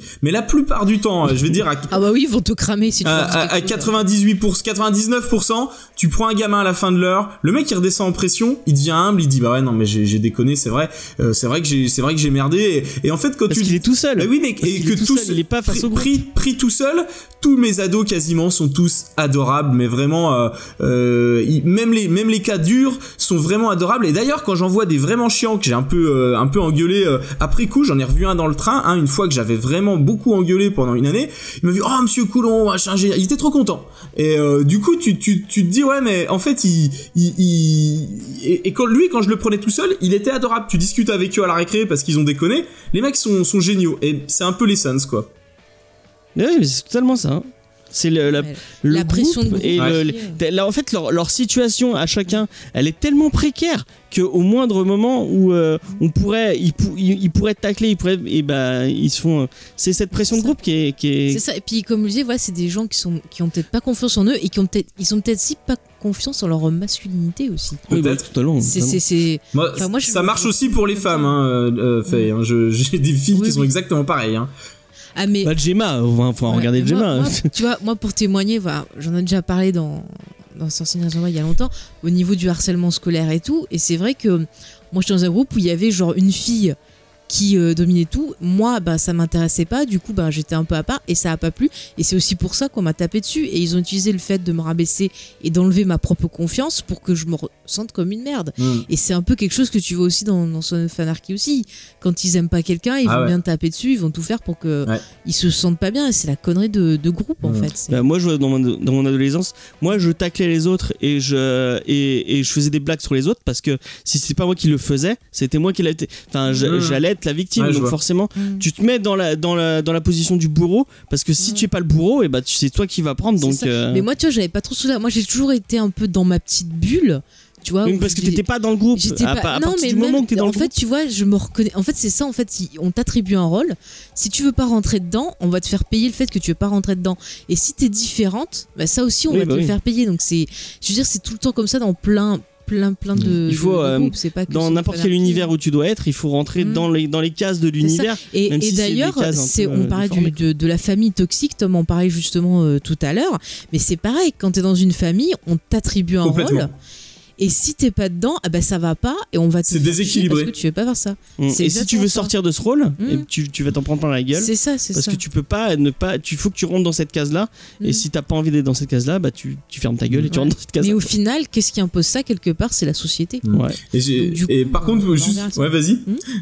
Non, non, mais Euh, vas-y, non, pour, j'allais pour, dire. euh, après, pour faire un lien, Ouais. effectivement, moi aussi, j'ai le souvenir justement, euh, à, étant ado, d'avoir aussi un peu roulé des mécaniques parce que du coup, ça te permettait d'exister en fait finalement. Et euh, avoir mis, je me rappelle à l'époque, des habits de marque parce que bah voilà, euh, t'existais auprès des autres, euh, avoir euh, un peu, toi, un, un peu faire le beau parce que bah du coup, ça, ça te permettait d'exister au niveau des autres et que du coup, tu, mais sauf que en grandissant justement, c'est là où la maturité intervient. Tu t'arrives à, à te rendre compte de, de, de ce qui est essentiel, de ce qui est superficiel, tu vois. Et, et justement, c'est peut-être qu'ils sont pas assez mûrs. Et je voudrais justement faire un lien justement euh, par rapport à, à ça. Ces, ces gens qui des fois en, en rajoutent un peu, c'est que des fois, bah, un, un beauf euh, peut cacher quelque chose en souffrance et euh, et que des fois, ben justement, si, si nos propos peuvent paraître durs, je trouve que les Sons ont, ont cette manière de, de réconcilier le, le, en fait, on va dire un peu l'âme des l'âme des beaufs, quoi. Tu vois. euh, mais ce qui est pas le cas des deux pervers qui sont dans, dans le groupe, quoi. mais j'ai l'impression que Clay ma- malgré tout c'est quand même un mec qui est en souffrance euh, je Bah. pense qu'il a été le, la, la- le- c'est pas une trahison mais le- Mm. la trahison du père de Jack qui a qui, Ça l'a blessé. qui a voulu partir et du coup qui est mort avant de, avant de pouvoir partir Bah, en ça fait, l'a blessé, c'est pas tellement ça, c'est que justement. euh, alors là, attends, on va rentrer. Alors, je vous propose qu'on va faire une. une- On fait une petite conclusion quand même. voilà, non, non, on va pas faire conclusion, mais je veux dire, on va annoncer que maintenant on va passer dans les spoilers. Comme ça, on va pouvoir euh, reprendre ça et Ouais, on va faire la il pause. a peut-être de raison peut-être donner La euh, conclusion pour ceux qui Ah écoutent oui, en non pour ceux spoiler. qui voudraient Ouais, arrêter, euh, voilà, ouais. pourquoi il faudrait regarder la série et Voilà, bah tu as en bien posé restant la question, un James. peu on va y arriver. positif vous, Euh, parce que vous avez. Enfin, oui, moi, j'en ai moins vu. Toi, t'en as moins vu, mais peut-être ça va te donner envie. Est-ce qu'on te donne envie d'essayer Euh, un peu plus. Bah, vous m'avez peut-être donné envie de leur, le- lui- leur laisser une chance. Mais le problème, c'est que bah, tu, pour, pour, la, pour, pour l'émission, j'ai demandé que tu me racontes euh, un peu la, la fin. Ah, et, euh, bah, maintenant que je sais la fin, j'ai plus envie de regarder. mais, Ouais, mais bon, c'est pas la fin qui compte parce que Ah, vraiment. Est-ce que je peux tenter une dernière fois de te donner envie, James? Vas-y, vas-y. Alors, moi justement, euh, je, je vais rebondir sur mon propos initial de quand j'ai commencé la série, euh, où justement, ça a complètement déconstruit mon approche stéréotypée des choses. Et d'ailleurs, je, je citais mon pote beauf qui, qui m'a fait, euh, qui m'a fait découvrir la série. Ça m'a amené deux, deux choses déjà que j'étais plein de stéréotypes en voyant ça, et que mon pote qui des fois, dans, dans, dans, dans sa manière de communiquer, peut paraître beauf, n'est pas si beauf que ça finalement, et qu'au contraire, il, il a sûrement de la profondeur, puisque je me rappelle quand on suivait cette série ensemble, on passait des fois des heures entières à discuter, comme on vient de le faire là, et à se dire, oh, t'as vu, il y a eu ça et machin, et que je, je me rendais compte que ce qui le touchait finalement, c'était des choses, euh, des choses profondes. Donc qu'en fait, des fois, le, le, le masque un petit peu beauf qu'il pouvait avoir, euh, c'était rien du tout, et qu'en fait, en creusant, au fond de lui, c'était quelqu'un de bien. Vous voyez, enfin, si, je, je, je sais pas si je rééquilibre euh, ce que j'ai voulu dire, et que Il faut, il faut jamais s'arrêter à la couverture d'un livre, mais plonger. exactement. Tu vas pouvoir relier avec Et- lui en lui renvoyant cette émission. Voilà, et, et disant, on va euh, pleurer en écoutant cette émission. Et euh, donc voilà, et que euh, donc il y a déjà cet élément-là. Et puis que si, si vous, sinon James, en termes de, je m'adresse à toi, mais je m'adresse aussi à tous les auditeurs. C'est-à-dire que Donc tous ceux qui s'appellent James. tous ceux et qui, voilà, tous ceux qui s'appellent James et aussi aux autres auditeurs, euh, euh, que quand on rentre là-dedans, moi je sais pas, ça m'a pris énormément en termes de pression, en termes de, et, et, j'ai- et vous savez quoi, je vais vous rajouter un truc, je vous l'avais dit pour la première mission que ça m'arrivait de faire des rêves des Sons of Anarchy. Cette nuit, Oui, c'est vrai. Ce matin, je me suis réveillé, j'étais à nouveau dans les Sons of Anarchy et il y avait une merde pas possible. Alors je sais pas parce que je, me suis dit ah je réenregistre l'émission avec eux et euh, j'ai fait un rêve des Sons et c'était super flippant. Je me suis réveillé en stress et il y avait il y avait pas de baston mais tu sentais une espèce euh, pour vous faire je vais vous prendre un exemple de film qui est connu de tout le monde de Inglorious Bastard la scène vous savez où il y a les gamins cachés et où le nazi lui parle du lait Oui.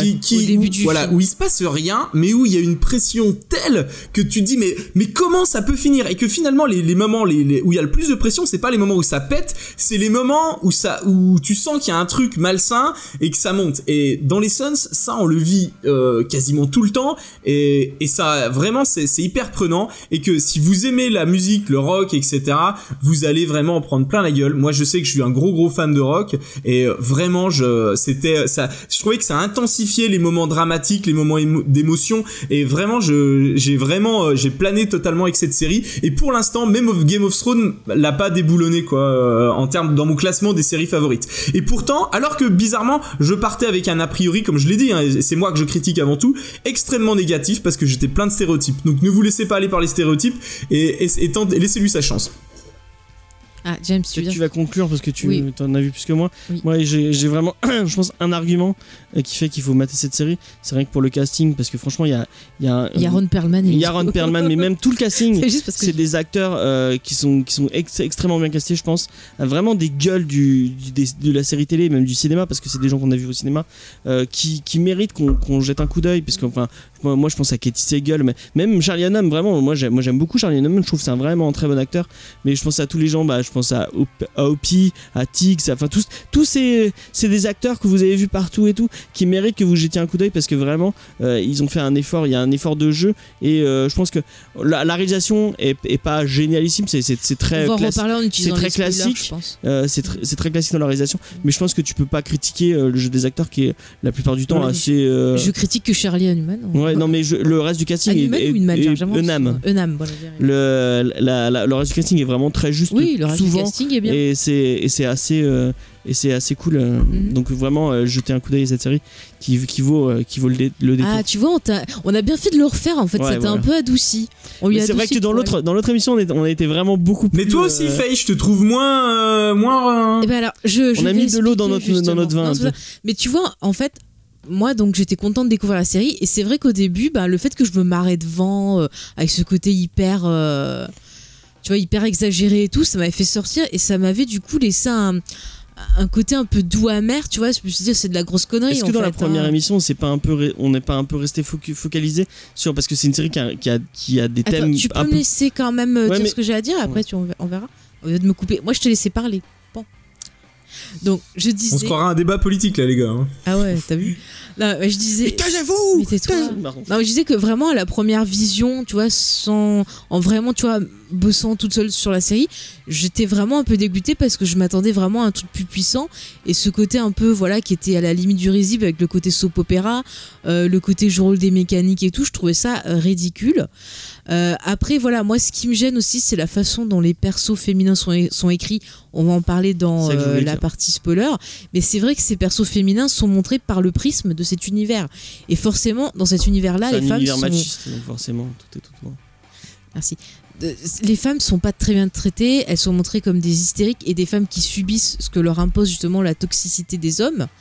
Et c'est vrai que moi ça m'a révoltée en tant que femme parce que je Mm. trouve ça euh, inadmissible, mais j'ai vraiment du mal de la façon dont elles sont écrites. Mais je pense que ce qui me gêne dans cette écriture, c'est que bah voilà, ça retranscrit un univers qui est particulier. Mm. Donc je sais que cet univers-là, bah voilà, c'est pas pour moi, c'est un truc qui va m'énerver.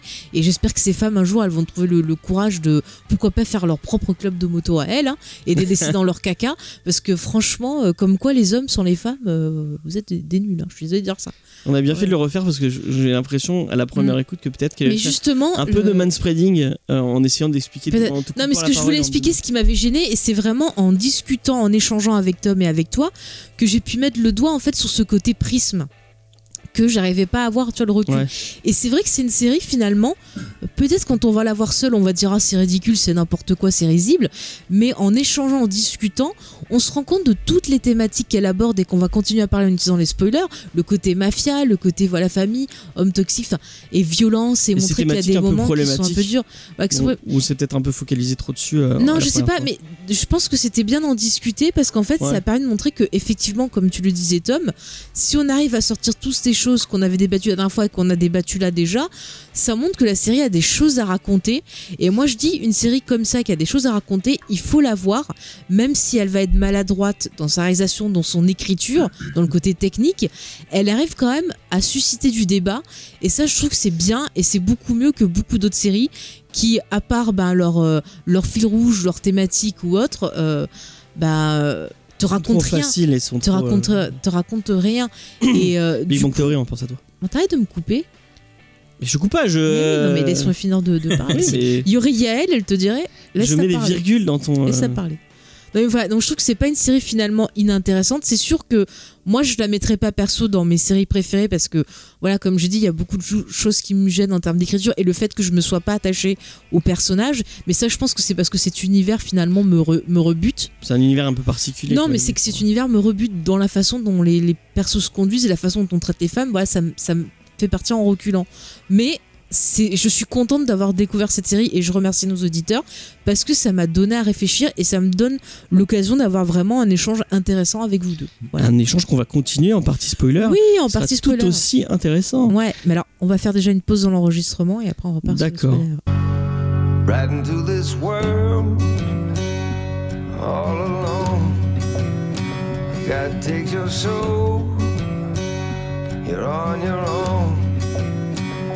The crow flies straight, a perfect line.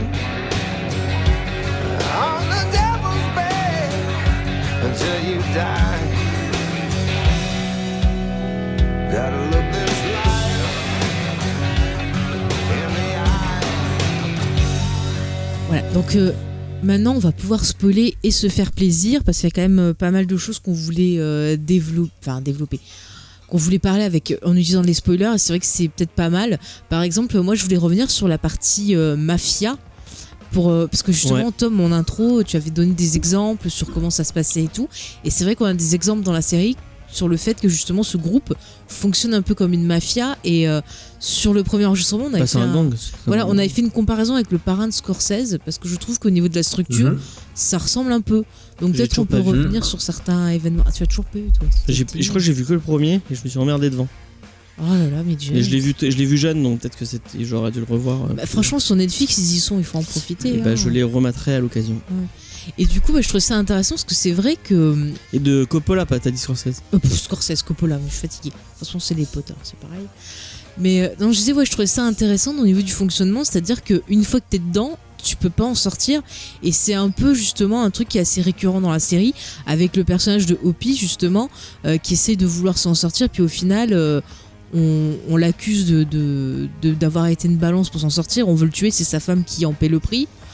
Euh, même Jax qui essaie de vouloir partir et on voit que bah ça va pas très bien se passer aussi. Donc c'est quand même, enfin, il y a plein de choses intéressantes et ça montre le club comme une entité un peu ben, diabolique quelque part. Hmm. Je sais pas ce que. ce Mais il y avait un lien même euh, avec oui, la hein. série, l'autre série qu'on a fait avec, euh, avec Tom, Narcos, Ouais. qui est très, euh, bah, Hein. on est dans le même, euh, dans le même esprit, euh, bah, de- euh, Pablo Escobar et Ron Perlman et, enfin, et Clay, Clay Moreau ont des gros liens de, enfin, c'est des, c'est tous les deux des sociopathes. Euh, Ouais, mais euh, je trouve que c'est pas la même échelle. Déjà, Oui, oui. parce que eux, ils sont sur une, échelle locale, l'autre c'est une échelle internationale. Et ce que je disais tout à l'heure, ça, ça va vraiment dans ce sens-là, à savoir que dans Narcos, Pablo Escobar, il a professionnalisé le truc, c'est vraiment clairement du business. Alors que eux, T'as l'impression que c'est plus du, c'est plus pour le goût de l'adrénaline qu'autre chose. Parce que Escobar, il est dans son bureau, il, il, il est, c'est un stratège, alors qu'eux, ils sont plus opérationnels. Claire, Tu vois ils sont vraiment euh, les Suns, c'est vraiment comme je disais tout à l'heure le côté un peu ben c'est pour ça que je compare à la Met, sont vraiment euh, dans euh, les triples, dans euh, oui voilà on, on se fait peur, c'est Et génial. puis Clay, il, il, il hésite pas à se Ouais. servir les mains quand il faut, quoi. Mm, mm. Alors que on pourrait imaginer que Ouais. On pourrait imaginer que tu vois si Clay il était à la place d'Escobar, c'est-à-dire à savoir dans, dans un palais à donner des ordres de loin, on pourrait imaginer qu'en fait il serait même pas épanoui dans le sens où il aurait pas son adrénaline, il pourrait rien prouver de lui-même, il aurait l'impression d'être euh, d'être nul quoi, Ouais, tu vois. C'est ça, le, le fait d'a- d'avoir ce petit goût d'adrénaline, ce, ce côté un peu, ça leur donne un côté intouchable, un côté un peu immortel. Enfin, c'est, je trouve que c'est plutôt intéressant, surtout que j'en avais parlé dans la, la première version, donc je reparle. Euh, je trouvais qu'il y avait un aspect un peu, euh, des fois un peu des figures un peu religieuses qui étaient accolées à ces gens-là. Et j'avais cité l'exemple justement de quand euh, ben, Jax euh, prend la place justement de, de chef de, de, de Sam Crow, Mm. où vraiment on a euh, toute une composition du plan qui rappelle vraiment des, des, La des scène de- peintures. Voilà, la scène qui rappelle des peintures. On a même sa, sa, sa femme qui arrive par derrière, qui pose sa main un peu comme euh, genre je suis euh, la Vierge Marie ou des trucs comme ça, tu vois. Je... Donc on a il la y a- scène, quoi. c'est ça, il y a vraiment toute une composition, euh, tout un, un côté, je sais pas, religieux, destin. Enfin, il y a vraiment quelque chose un peu.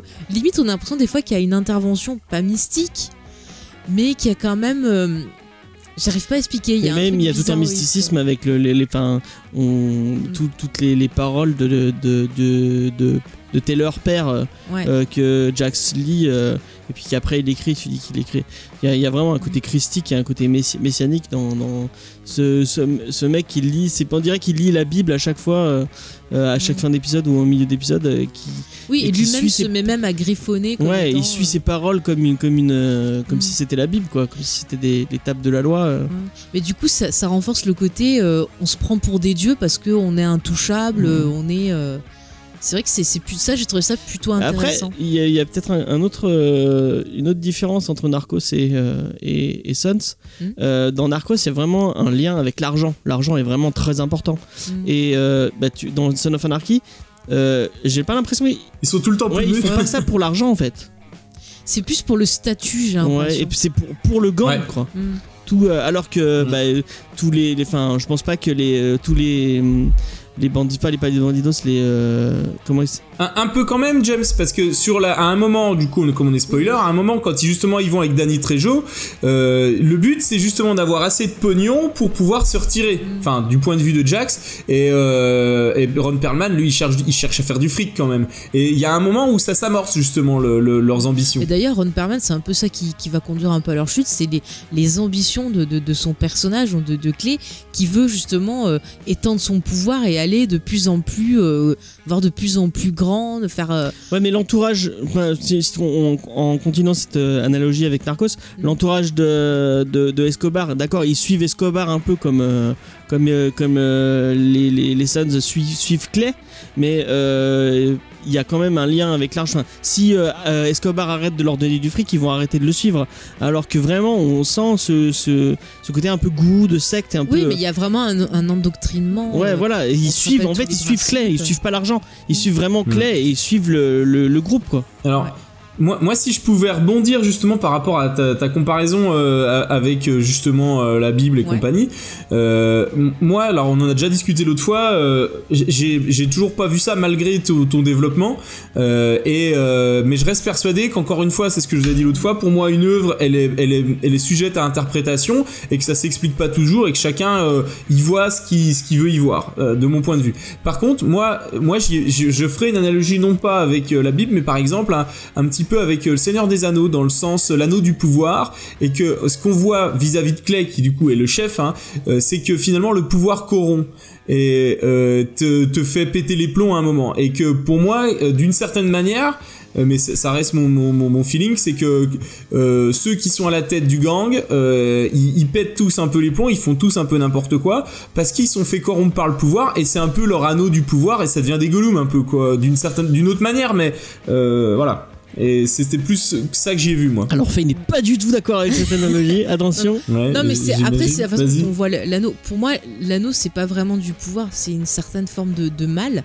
Et en fait, moi, ce que je comprends dans ce que dit Tolkien, c'est que le mal, il est à la fois interne et externe. Et en fait, l'anneau permet d'intensifier ce qui est déjà présent en soi, en fait. Ouais, je suis d'accord. Et moi je Du pense coup- que Clay il est, il est sociopathe mais, de mais base. du coup, du coup, pour euh, repartir, rebondir sur ce que dit Tom, c'est que quelque part le club serait euh, une entité qui permettrait peut-être de faire sortir et de libérer certaines euh, choses mauvaises que peuvent posséder déjà en eux peut-être ses membres. C'est ce qu'on disait, la, la ben, la force du en fait. libérateur, oui, la force du Mais groupe. après, ce qu'on disait, c'est que du coup aussi, euh, chacun en fait a visiblement un background euh, plus ou moins euh, fait pour euh, être corrompu. Et donc du coup, tu pars avec plein de personnes. Et ce qu'on disait tout à l'heure, c'est que t'en as deux qui sont clairement des pervers narcissiques, c'est Gemma et, et Clay. Et que si tu veux, eux, au sein du club, c'est idéal pour s'épanouir et réaliser leur euh, leur, leur, leur, euh, moi méchant on va dire qui qui, qui, qui existe en, en, en- c'est la base de ce qu'ils sont. Mais par contre si tu veux le, le, le, club effectivement un peu comme l'anneau euh, je suis assez d'accord avec toi aussi fait finalement va aller tirer ça sauf que certains ont plus de potentiel que d'autres. De la même manière on voit que même Frodon euh, qui est euh, qui est finalement le- l'être pur à un moment même s'il a peu de mal en lui il vient quand même. Et donc, euh, la même chose là, c'est que, sauf que ça marche beaucoup plus sur Clay que sur Juice par exemple. Mais là, du coup, tu vois, ce qui est intéressant, c'est que le, le, le club, ou si tu veux comparer avec l'anneau, l'anneau, tu vois, sert à se cacher quelque part, à disparaître de la société, ce qui permet peut-être de libérer Mhm. ce qui est mauvais. Et le club a peut-être la même fonction, c'est-à-dire que quand ils sont dans le club, je suis chef du club, c'est ça qui m'intéresse, mais ce qui se passe en dehors de la société, je m'en fous parce qu'elle a Mhm. pas de prise sur moi, c'est moi qui fais mon, mon propre truc. Donc c'est Et qui, et qui redéfinissent, euh, qui redéfinissent non seulement ça, mais les- qui redéfinissent les règles de la société à leur échelle, puisqu'on le voit bien, c'est que les mecs vis-à-vis de la police, c'est eux qui disent un peu à la police à la base avec Answer euh, comment il va falloir gérer les choses, et c'est eux qui refont un peu la réalité. ça. Donc ça. euh, ça leur donne une puissance Et là extrême. où ça va être intéressant par rapport au, au perso de Jack, c'est que lui, on a vraiment l'exemple de, de, de sa perversion et de son évolution. C'est-à-dire qu'il commence en étant euh, avec les idéaux de son père, il partage ses, ses idées un peu de, de, de, de valeurs, il a envie de transformer le club et tout. Mais au fur et à mesure, c'est lui qui va être euh, transformé, il va devenir de plus en plus violent, de plus en plus sombre, parce que le club va avoir de plus en plus d'emprise sur sa vie personnelle. Et même en voulant en sortir, il pense que voilà, pour en sortir, il va faire des choses qui vont être quand même extrêmement euh, graves pour essayer de s'en sortir, et ça va encore plus empirer les choses jusqu'à arriver à la fin, bah voilà où euh, bah il va carrément mourir parce qu'il pense que c'est la seule solution pour pouvoir au moins sauver ses enfants. Et du coup, on voit à quel point le club est vraiment euh, a une emprise vraiment sur lui. Et là, juste pour revenir, attends, je te laisse parler après, Jem. Pour revenir avec le côté justement euh, comparaison avec la religion, c'est vrai que la religion c'est quelque chose qui est quand même pas mal important, je trouve, dans, aux États-Unis. Et ça m'étonne pas que ça soit utilisé, que quelque part on a l'impression que les Sons, même eux, pensent que ben Dieu n'existe pas et que c'est eux-mêmes qui deviennent Mmh. juges Le complexe de leur Dieu et autres. Voilà, et ce qui est intéressant, c'est qu'au niveau du, du perso de Jax, comme je disais, il y avait cette- ce perso de la SDF que, que tu n'avais pas remarqué la dernière fois, qui en fait apparaît à plusieurs moments de la série, et à chaque fois qu'elle qu'elle apparaît, elle sort une phrase qui va avoir un impact sur justement les agissements du, du- du petit jeune euh, du, de Jax, et jusqu'à la fin où elle va lui dire une dernière parole qui va le pousser justement à aller se, se, se tuer. Et je trouvais ce personnage intéressant. Le, le, le créateur de la série a jamais voulu expliquer vraiment ce qu'elle signifiait.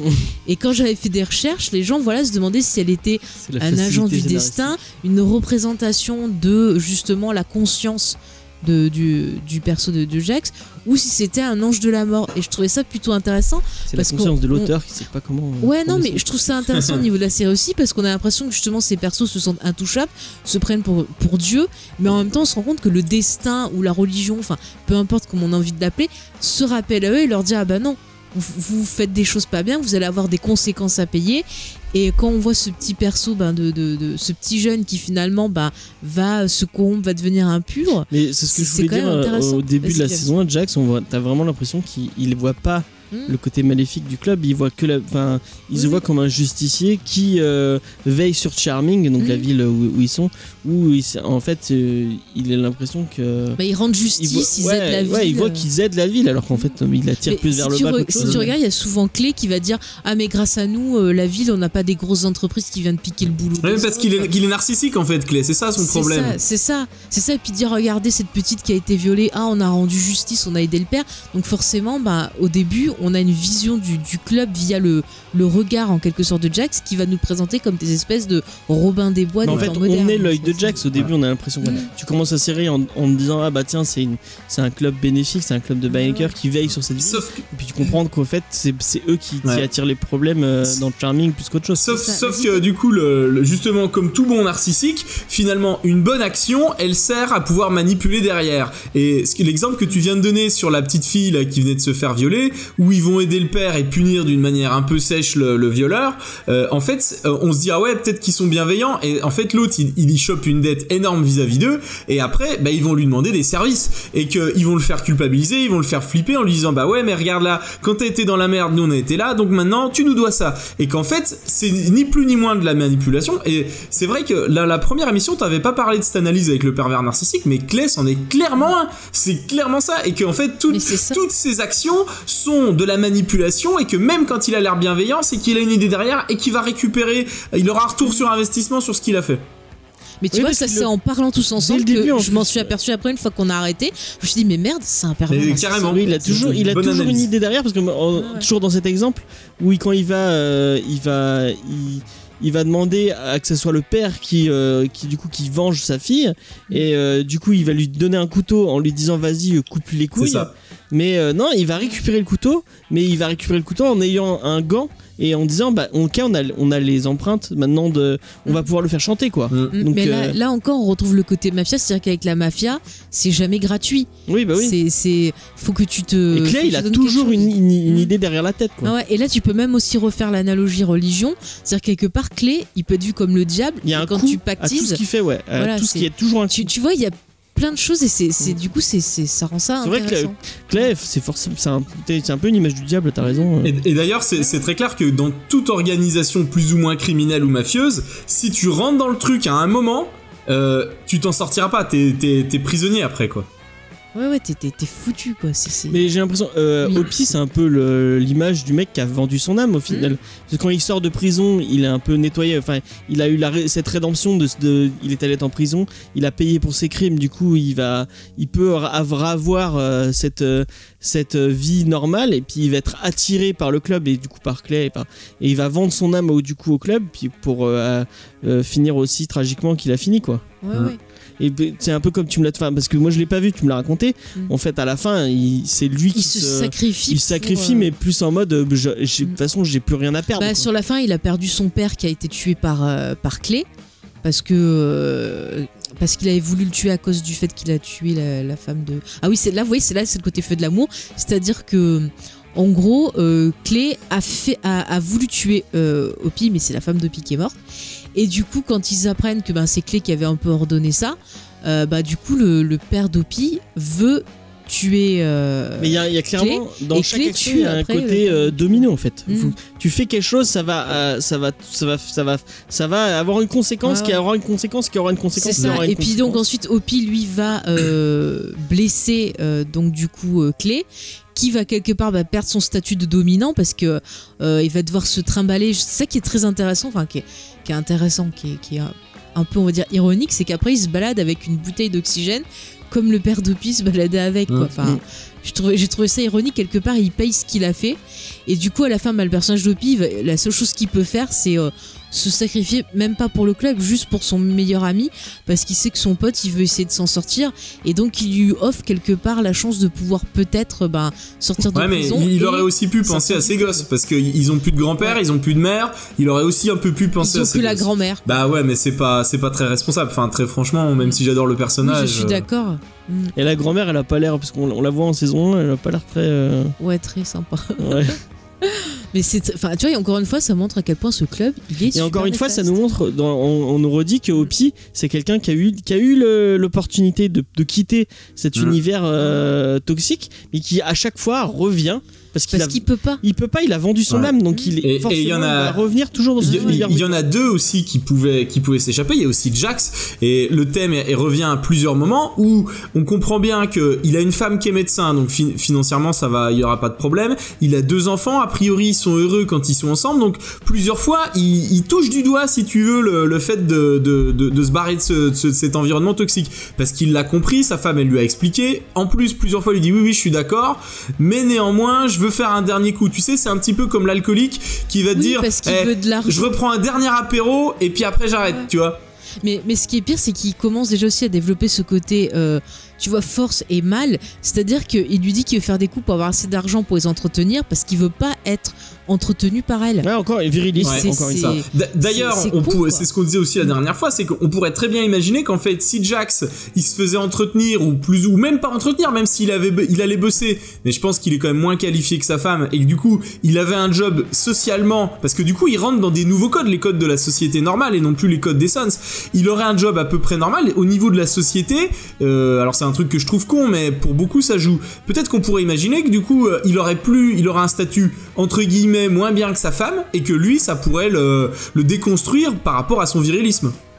Mais il devient un mec normal. Exactement. Ça, moi, C'est euh, ça. on prend il aurait le- pu être père au foyer. Il y a- hein. il y a- oui, mais a pour lui, saison- dans, dans- son, Pour lui, c'est pas voilà, c'est possible. ça. Encore en saison 1, il y a un exemple qui est parfait euh, par rapport à ça.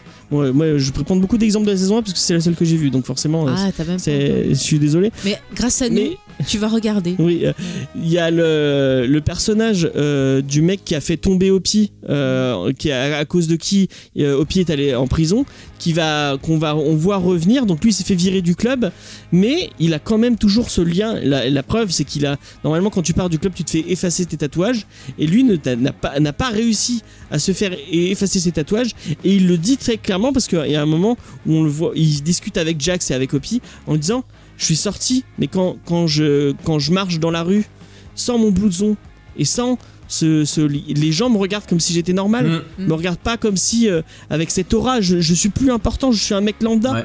Et, Mais ça lui enlève sa confiance en lui. Exactement. Et ouais, et- besoin de reconnaissance, encore une fois. ouais. Ouais, ouais. Et, et, et Jax, bah, c'est ça. Quand s'il sort du club, il, il reste, c'est plus, euh, c'est plus, c'est plus Jax, c'est plus. euh, Mais en fait, c'est ça, tu vois, c'est très intéressant. On repart sur le côté un peu secte et tout ça. C'est-à-dire que tous ces personnages ont tellement été bouffés par le club qu'ils ne savent plus qui ils sont, qui ne savent plus ben, ce qu'ils sont vraiment, ce qu'ils aiment, ce qu'ils représentent en dehors du club parce qu'ils ont plus d'identité en fait au final. Mm. Ils sont juste un titre qu'on te donne, vice-président, euh, surnom, machin. Euh, c'est- fou, il y a des persos, on va pas savoir peut-être leur vrai nom, on va les connaître que par le prisme d'un surnom, donc c'est- ça devient, euh, Mm. ça devient dangereux.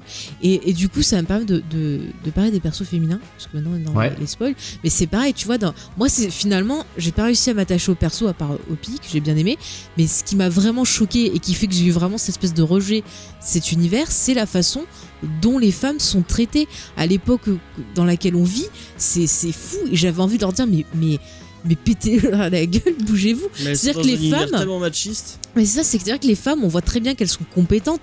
On a euh, voilà deux gros persos féminins forts, par exemple de Gemma et donc de Tara, Tara.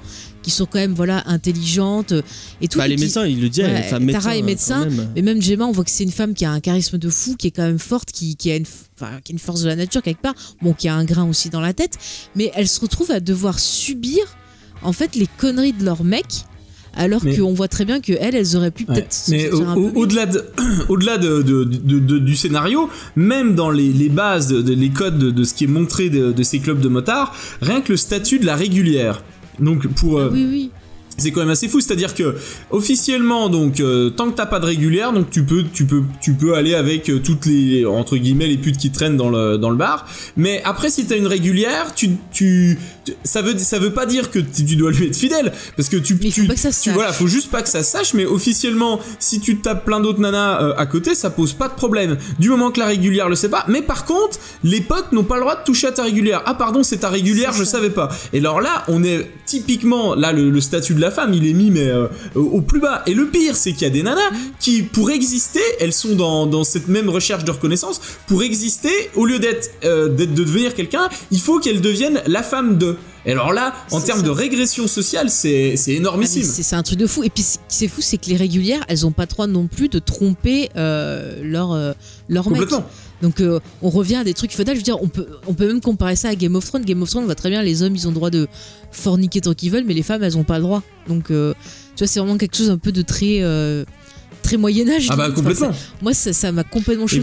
Et puis, attends, je finis, James. Et puis, en plus, les, les femmes, euh, c'est des objets sexuels qui traînent beaucoup avec euh, une maison de production de porno. Et en gros, elles leur fournissent les femmes, c'est limite des. des Elles sont quoi, toutes sexualisées. hein. pas. C'est ça, et, et le pire, c'est que c'est, et c'est là que c'est encore plus toxique, c'est qu'elles croient que en étant avec des membres du club, elles seront protégées, comme tu dis qu'elles auront un statut social et qu'elles seront protégées et que limite elles auront plus besoin de bosser et qu'elles seront tranquilles. Et le pire, c'est qu'elles croient ça comme étant, tu vois, la seule solution. Et, et c'est fou de voir ça à notre époque-là et de voir que ces femmes-là, elles n'arrivent pas à se rebeller et quand elles essaient de se rebeller, finalement, elles en deviennent folles et hystériques. Je veux dire, le perso de Tara, euh, moi, je, je l'aimais pas trop, mais en même temps, je, je comprenais sa démarche. Mais sur Internet, j'ai vu beaucoup de gens l'insulter, euh, la traiter de connasse, enfin, de tous les noms et tout, alors qu'on voit qu'elle en arrive à des extrêmes et qu'elle en perd la raison juste parce qu'elle veut se sortir de cette violence qu'on lui fait subir, qu'elle veut protéger ses enfants, et elle en vient à des extrêmes. Comme je disais, à un moment, elle arrive à faire croire qu'elle est enceinte et que Gemma lui a fait perdre l'enfant pour pouvoir manipuler Jax et euh, le, le, le mettre à distance sa mère qui est nocive et pouvoir partir du club. Enfin, il y a, il y a plein de trucs comme ça, c'est c'est fou. Elle en devient nocive en fait. Elle. Oui, elle en devient Mais, aussi mais nocive, par on contre, ce qui est intéressant avec justement, c'est la seule femme qui est dans le rejet et presque aussi son ex Ouais. Mm. qui jouait dans Desperate à la fin, qui sont dans le, euh, c'est des femmes fortes. C'est peut-être même les plus fortes finalement parce qu'elles sont quand même dans le rejet de ce modèle. Et pour arriver à rejeter ce modèle, et c'est d'ailleurs pour ça que ça match, ça matche pas avec elle, parce que toutes les deux, y compris euh, l'ancienne junkie, elles sont les deux dans le dans le rejet de ce modèle. Et c'est pour ça que, mais en même temps, tu dis elle pète un plomb, mais c'est normal parce que elle. Oui, la elle- violence dans laquelle elle vit, puis devoir supporter. Je veux dire, euh, elles se font cogner. Enfin, euh, s'il y a une connerie, elles Mais se font euh, elles vont se faire menacer. Ouais, Enfin, au-delà, de ça, elle se rend compte, je pense que c'est les, les, les plus lucides de toute l'histoire, elles se rendent très bien compte de l'univers toxique et de vers où ça les mène, euh, non pas pour elles, parce que elles, elles pourraient très bien foutre le camp, mais pour leur famille, parce que mine de rien, elles ont un gamin avec un mec qui est totalement immature, qui est un abruti première, et du coup elles se disent, mais, mais malgré tout, elles sont amoureuses. Donc, elles se disent, et c'est là où c'est un gros dilemme, c'est-à-dire, est-ce que je fous le camp, que je laisse ce- cet abruti profond, ou est-ce que j'essaye de lui faire comprendre qu'il est con et qu'il faut qu'il soit plus malin que ça? Et et c'est vraiment là l'enjeu, c'est-à-dire te dire mais putain mais en fait et, et des fois elle est énervée après Jax parce qu'elle se dit mais mais que t'es con, mais que t'es con et euh, Mais elle a raison de. mais elle a raison de le dire, mais si tu veux, euh, tu, tu comprends qu'elle pète un plomb, puis que le gars lui dit à chaque fois, mais non, mais t'inquiète pas, ça va aller mieux après. Euh, t- Mais c'est le dilemme des femmes battues. En des fait. femmes battues, des femmes qui Ouais. sont certainement avec un alcoolique, un femme ou, C'est ou un, ça. ou un, euh, un femme, je veux dire un, un mec qui, qui est alcoolique ou un mec qui les trompe, qui lui dit ah non non mais là j'ai ça. déconné, mais t'inquiète le prochain coup ça, je Mais c'est des femmes, c'est des femmes abusées et le pire c'est qu'elles ont zéro protection. Elles sont montrées par la série comme des persos négatifs. Il y a l'image de la, de la, de la- Pour vous, mais pas pour moi. de- la femme de Hopi. Mm. euh, tu, elle, elle- c'est la, c'est Pareil. le- C'est la chie- c'est, c'est c'est la chieuse par excellence, mais en fait, elle a raison. Mais non, c'est la voix de la raison. Là, je, suis- Oui, je- je pas d'accord avec vous. Elles sont pas montrées comme des chieuses, elles sont montrées comme des nanas qui pètent un plomb devant tellement de conneries. Enfin, c'est là où je pense que c'est subjectif. Vous, vous les avez vues comme des femmes chiantes. Moi, je les ai vues comme les seuls, les seuls personnages lucides dans cette histoire. Et aussi, Mais si- je suis d'accord avec toi en disant que les femmes, oui, sont les personnages lucides de l'histoire, ça c'est sûr. Mais je trouve, c'est ce qu'on me dit la dernière fois, c'est-à-dire que moi je vois par le prisme de ce qu'on montre dans la série, et le prisme de la série, c'est ce que pensent les motards. Et pour eux, Je dis pas que nous, c'est ce qu'on ressent, mais c'est-à-dire que pour eux, elles sont montrées comme euh, Oui. elles nous empêchent de faire. C'est normal puisque du coup elles sont pas dans le cadre des motards donc sous le prisme des motards évidemment que elles sont perçues comme des chieuses mais justement c'est là où, où ça devrait être intéressant de se dire malgré tout c'est elles les, les personnages les, les, les plus forts de la série parce que c'est elles qui sont capables d'envoyer valdinguer le candidaton et le, le si tu veux le, le- ce fameux prisme débile et que du coup faut faut avoir entre guillemets c'est là où c'est marrant des sacrées couilles pour arriver à, à s'opposer à cette bêtise Ouais, mais je trouve que dans la série, c'est pas. Enfin, là, je parle en termes juste d'écriture. Je trouve que c'est pas assez bien montré. C'est que elle passe. euh, Enfin, je comprends qu'elle pète un câble, je, je comprends tout à fait, parce que c'est très très dur à supporter comme situation. Mais au final, tout ce qu'on va en retenir, et quand tu fais des recherches, tu vois les, réactions des gens, c'est tout ce qu'ils retiennent, c'est juste c'est des hystériques, c'est des hystériques, elles sont folles, elles sont alors alors qu'en en fait, on peut comprendre la pression. Et, et on voit très bien qu'elles essaient de trouver des moyens de s'en sortir, mais qu'au final, elles se font bouffer, elles aussi, le peut-être que peut-être que alors là fait. du coup tu, tu parles de réaction mais encore une fois chacun va y voir ses, ses réactions j'imagine Oui. que le, le, le gars qui, qui, qui résonne comme un motard finalement euh, de, de, de la série hein, j'entends pas je, je mets pas encore une fois tous les motards dans le même dans le même sac Non, hein. non, mais on va dire, voilà, le ceux, prisme ceux- qui acceptent ce prisme là et qui se disent ouais c'est normal c'est bien ben ils sont juste ils sont juste pas bien malins si tu veux. Mais je suis persuadé qu'il y a plein de gens qui ont du recul là-dessus et qui sont là pour se dire mais attends, mais euh, même si les autres les, les, les, les voient débiles, euh, c'est- enfin je pense qu'elles sont dans le elles sont dans le juste. Et je pense qu'il doit y avoir j'espère beaucoup de gens qui le voient de cette manière-là et non pas qui les voient Bah, comme des chieuses. Et j'espère aussi, mais tu vois, ce qui m'énerve, c'est que quand t'es dans la fiction, surtout que là, on voit très bien que ben, Sons, il part peut-être de faits réels, mais on a le côté, voilà, soap, le côté un peu grand, guide, grand guidolesque. Et en- si tu galères à se dire ce mot, je vais y arriver. Mais en fait, moi, j'aurais voulu que, par le biais de la fiction, on arrive à montrer justement des femmes euh, qui peut-être vont être fortes, vont réussir à s'en sortir sans tomber dans l'hystérie. Et Donc, ben, on et est- ben on non. Je, trouve que ça, aurait été, ça- pour moi, ça aurait été loupé d'un point de vue scénaristique, puisque ça aurait enlevé le côté dramatique de la série. C'est-à-dire que le, le côté dramatique, pour moi, il vient du fait que, si tu veux, euh, comment dire, euh, ils, ils vont dans le mur et que même s'il y a des personnages raisonnables qui vont leur dire arrêtez les conneries, ils vont y aller quand même. Et je trouve que de ce point de vue-là, c'était hyper bien de pas leur donner raison et de, et de les, de les faire échouer dans leur, euh, dans leur lucidité. Mais j'avoue que tu vois, là, je parle juste en. Après, tu vois, je comprends par rapport à l'univers, il y a un raisonnement logique. Mais c'est vrai que moi, en tant que. bah, là, je parle en tant que femme. c'est la façon dont elles sont écrites. Oui, voilà. Moi, je pense qu'en tant que femme, j'ai envie de voir une autre représentation de la femme parce qu'on l'a eu pendant trop longtemps. Et j'ai envie de montrer que, voilà, nous, les femmes, on n'est pas que ça.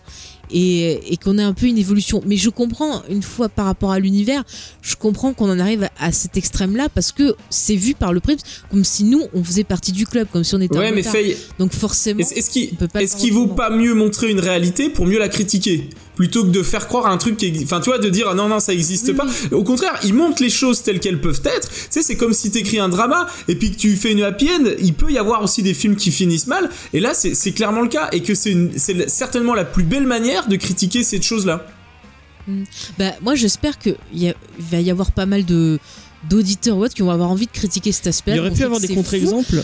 C'est Oui, fou, mais mais, pas que. Parce que moi, ça me choque quand je vois des gens qui, justement, euh, les insultent dans les réactions, ce sur des forums ou autres. Enfin, moi, ça me choque qu'on ait encore ce type de pensée-là et qu'on n'ait pas euh, un peu de recul et qu'on essaie de les plaindre et de se dire, bah oui, c'est peut-être. euh, c'est dur cette situation-là. James. Il y aurait pu vas-y. avoir des contre-exemples et on, on voit clairement euh, la meuf qui bosse pour l'ATF euh, et qui est jouée par. euh, Ouais, c'est pareil, elle aussi, elle est elle, montrée comme elle une aussi, salope, elle est il y a montrée aucun- comme quelqu'un qui joue, qui euh, Ouais. hein, toutes les, les, les femmes sont forcément montrées comme des Mm. comme un comme des personnages qui qui, qui qui réagissent que par rapport à leurs émotions et qui sont hystériques dans leurs émotions. Mais la seule, à la rigueur, la seule qu'on pourrait dire qui est un peu positive, c'est le, le perso justement de Drea euh, Mattei, là, le- le- la junkie qu'on a vendu comme junkie. Et à la fin, elle revient, on voit que elle a réussi à trouver une certaine paix, qu'elle s'en est Ouais. sortie, qu'elle va aider les autres. Et à la fin, bah, finalement, c'est elle qui va permettre justement aux enfants de, de à son fils, à elle, parce qu'elle a eu un enfant avec Jax, et à l'autre fils, de pouvoir partir et de de, de pouvoir. parce qu'elle est sortie du groupe toxique tout simplement Voilà. Voilà. Donc, et ça permet de renforcer le fait que quand tu es dans le groupe toxique, eh ben, tu peux pas être vu autrement que de façon univers, euh, ouais. négative, en fait. Euh, Donc, finalement, on peut y voir un de, espoir. de la même manière, si t'as toute la bonne volonté du, du monde, euh, Faye ou James, euh, vous allez sur un groupe de haters pour essayer de ramener un débat à quelque chose de, de, de rationnel et de, et de pas agressif. Vous perdez votre temps. Vous allez devenir comme eux. Tu vois, c'est la même chose en fait. Mm. Et que la, la meilleure manière, c'est de sortir de ce groupe de haters et puis de faire ta vie et d'avancer parce que sinon, sinon tu, tu, tu, ça t'envoie des ondes négatives et tu deviens comme euh, moi, je plains ces pauvres femmes, franchement, euh, tout ce qu'elles prennent dans la gueule dans la série. Je veux dire, même l'exemple aussi qu'on a essayé la dernière fois, c'est euh, Gemma se fait violer à un moment. Pourquoi Parce qu'ils veulent se servir d'elle pour envoyer un message au club. Et elle, ce qu'elle fait, c'est qu'elle décide de, de rien dire pendant un moment, alors que c'est super dur. Je veux dire, un viol, c'est super dur. Elle peut même pas se Mm. confier, rien du tout. Elle essaye de rien dire pour que justement, bah, ça parte pas en couille et être plus intelligente, parce que c'est très bien que les mecs vont réagir du tac au tac. Elle dit rien. Mais euh, on en avait parlé la dernière fois et c'était intéressant. C'est-à-dire que quand par exemple Gemma, on fait croire qu'elle a un accident, enfin c'est-à-dire que le flic l'aide au début à cacher son viol, et il fait croire qu'elle a un accident. Là tous ils arrivent à l'hôpital en disant oh mon dieu la pauvre, on soucie d'elle et tout.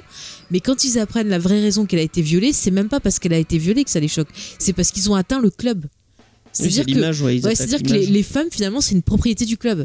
Elles Alors, même pas leur propre. Moi, euh, moi, je, je suis un peu moins raide que toi dans le dans, dans mon interprétation.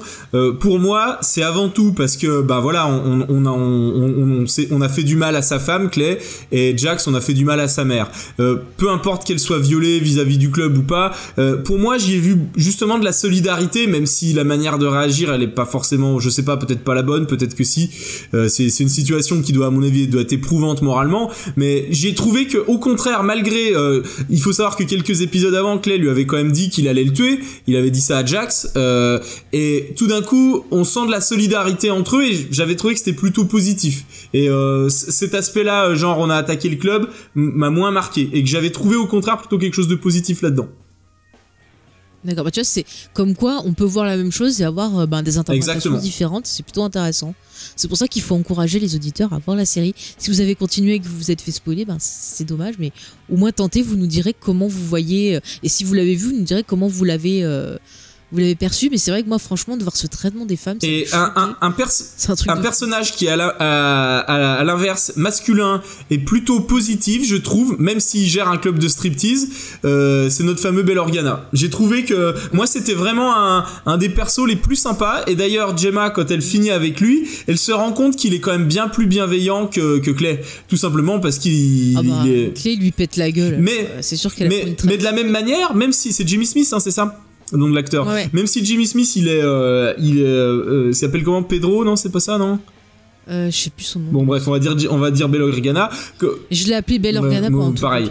euh, même si lui, il est plutôt bienveillant et que Gemma, elle sent qu'il lui, qu'il lui apporte du bien, euh, et ben mine de rien, elle va le tirer dans la merde. Et le fait qu'il ait été en relation avec ce groupe euh, toxique, et ben lui aussi, ça le tire vers le bas. Alors que et, et ça l'emmène dans des merdes et ça le ça le ça, le tisse dans les marécages. Et en fait, lui, il aurait mieux fait de gérer son club de striptease de son côté. Et d'ailleurs, même si bon, on peut on peut on, on est d'accord sur que les mœurs d'un club de striptease c'est pas terrible, mais lui, je le trouvais plutôt bienveillant avec les, les filles qu'il embauchait. Oui, il était plutôt calme en fait comparé aux autres qui sont très dans la violence. C'est vrai que quand tu le voyais, tu- ça apportait quelque chose. Et puis c'est pas étonnant qu'à la fin, bah, lui, il arrive à s'en sortir et qu'il parte Ouais. justement euh, avec euh, l'ex-femme de, de Jax et qu'ils y fassent confiance parce qu'ils savent que lui, il peut Ouais. arriver justement euh, à sortir de tout ça quelque part aussi.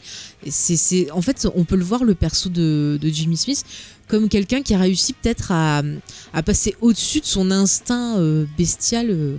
Qu'ont les autres en fait, il est un peu plus réfléchi quand même. Carrément. Mais et d'ailleurs, il était en rédemption, lui, je crois, parce qu'il avait eu un passé Ouais. plus, plus trash. Et il avait réussi à couper les ponts avec cette connerie. Et pendant longtemps, il, il est un peu en résistance vis-à-vis de ce- cet environnement quand même. Et il essaye de fixer des limites. Mais c'est difficile parce que, comme il tombe dans l'amour finalement de Gemma, il se prend d'amitié aussi pour, euh, pour, euh, pour Jax. euh, et ben, on sent que du coup, l'affect, en fait, lui, lui fait perdre la raison, quoi.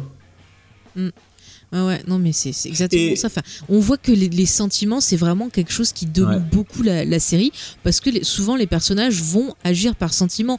Tu vois, par exemple, quand Gemma tue euh, Tara, elle le fait parce qu'elle a peur qu'elle lui vole son fils et on voit que, pareil, c'est une mère toxique, c'est une mère qui est. euh, qui, qui, qui a des, des- je la vois avec des, des, des serres d'oiseaux qui veut vraiment euh, garder son fils pour Carrément. elle parce que c'est son c'est son enfant roi son Mais j'ai l'impression que c'est des gens qui, euh, qui réagissent que par les émotions, oui c'est ce que je qui n'ont pas de, qui ont pas de recul par rapport à ce qu'ils vivent. Ouais, ouais, ils sont dans le l'instinct, dans le côté Ouais. viscéral. Et euh, on n'en avait pas parlé encore, mais c'est vrai que je trouve que la réalisation de la série, bah, témoignent de ça. C'est-à-dire qu'on va avoir des moments, ils vont utiliser des. Euh, comment t'appelles ça là des, des caméras là que tu utilises dans les sports extrêmes, c'est j'ai oublié. Les GoPro. Des GoPro euh, justement pour Dans les courses poursuites, euh, où c'est c'est voilà, hyper, un- c'est hyper intense finalement du coup, et tu vis le truc. Très très intense. C'est immersif. euh, Les caméras qui bougent. Mm, mm. Et ça, ça se ressent. Donc en fait, dans la série, c'est vraiment. C'est pour ça que je comparais vraiment à une meute parce qu'il y a vraiment ce côté euh, viscéral. Et je trouve que c'est quelque chose que qu'on retient beaucoup de la série. Je trouve que ça définit plutôt bien la série en fait. Mm. Et euh, juste, je vais, je vais me permettre une analogie avec Star Wars, mais je trouve que le que euh, que, courage. que Bail Organa est tout à fait Bail Organa.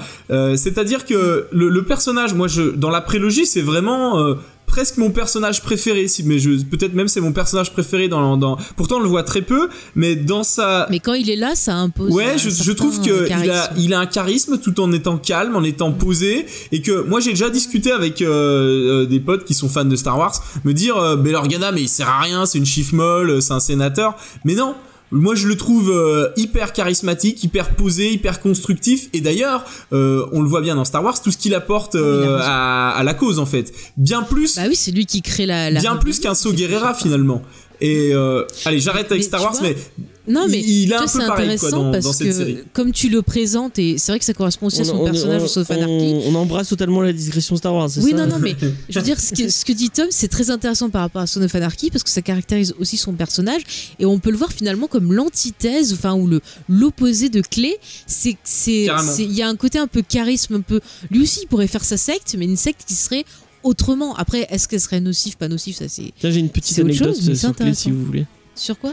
J'ai une petite anecdote Ah. sur Clé si vous voulez. Il avait peur de faire de la moto. au début Non, à la base, il se devait jouer par Scott Glenn Ah oui, c'est- euh, avant d'être. Mais qui est euh, Scott Glenn Scott ça. Glenn, vous l'avez peut-être vu dans, euh, bah, dans Daredevil, puisque c'est lui qui fait Stitch dans, euh, Ouais. dans Et il Daredevil. était dans la forteresse noire de Michael Mann. Ouais. Et il joue euh, dans, euh, moi, un de mes films préférés euh, pour- presque de tous les temps, euh, puisqu'il joue euh, Crawford dans. euh, Ah oui, Dans Le Silence des Agneaux. Ouais, ouais, c'est vrai que c'est lui aussi. D'accord. Bon, bah, ils, ont, ils ont bien fait de prendre Ron Perlman. Il, il va à merveille. alors, moi, j'aime bien Scott Glenn. euh, Alors personnellement. moi je l'aime bien, mais c'est vrai que j'aurais peut-être pas vu en moto. Et d'ailleurs, euh, dans le pilote, Mm. il y a un moment où, euh, un moment de l'explosion, c'est Ouais. pas Ron Perlman qui a joué la scène, c'est Scott Glenn, donc il est, il est quand même dans le pilote. Mais ça, ça a dû leur coûter cher quand même de payer Ron Perlman pour une série euh, sur FX qui a pas un budget de ouf quoi.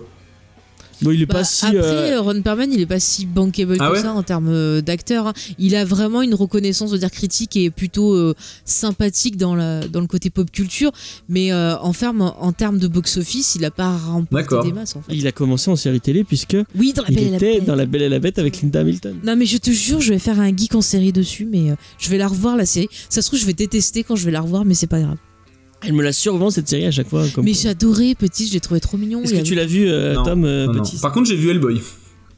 Mais Hellboy, c'est très bien. Et d'ailleurs, ils se sont servis pour Hellboy de la sculpture de visage de Ron Perlman qui avait été faite pour la série, justement pour faire le, le make-up Ah. euh, ouais, en bête. ouais. Et d'ailleurs, David Harbour. euh, Ah non, moi j'ai j'ai vu les deux premiers Hellboy, hein, les, les vrais, pas le, pas le truc euh, qu'ils Mm. ont fait après. hein. le truc qu'ils ont fait après. Ça va, truc comme comme mot ou je... Ouais, ouais, en fait, c'est comme Indiana Jones 4, ça n'existe pas. c'est les, les films comme ça qui n'existent pas, euh, c'est des légendes urbaines. Non, non. Euh, du coup, au niveau de la série, est-ce qu'on a reparlé de tout ce qu'on avait à peu près parlé ou il y a des choses que vous voulez rajouter? Non. Peut-être sur. Moi, j'ai des sur la recommandations si vous voulez. J'ai l'impression qu'on a évoqué moins de choses parce qu'on durait 3h30 à l'époque et là, cumulé, on a 1h30 donc on a Mais forcément après, zappé, on s'est, pris la tête pendant 30 ans sur le, le côté féminin. Et là, on a un peu Ouais. résumé euh, avec de façon, on va dire, un peu plus. Ouais, t'es moins intégriste là, tu- tout d'un coup quoi. Ouais, parce que justement, c'est en parlant avec toi, tu vois, j'essaie de, de voir justement que ce prisme de femme maltraitée, c'est parce que ça correspond. euh, tu vois, j'étais tellement. Là, tu vois, c'est pareil. Pour le coup, j'ai eu une, une réaction viscérale Ouais. sur les persos féminins où c'est vraiment. Tu vois, j'ai super mal pris, ça m'a, ça m'a choqué de voir. en que même temps, avoir une réaction, et, une réaction viscérale pour traiter des sons, c'est au top quoi. et ben finalement, tu vois, c'est, parfait. est-ce que. bah, euh, une petite question, est-ce que Oui. tu, tu dirais que c'est une série machiste quand même euh, Ah oui, totalement. Pour moi, elle est. Enfin, mais, parce coup, que c'est un univers machiste. Parce hein. que l'univers est machiste, donc c'est pas vraiment. euh, C'est ça, en fait, tu te rends compte que c'est parce que l'univers est machiste, mais que justement le, le gars qui a créé la série a pas voulu sortir de ça.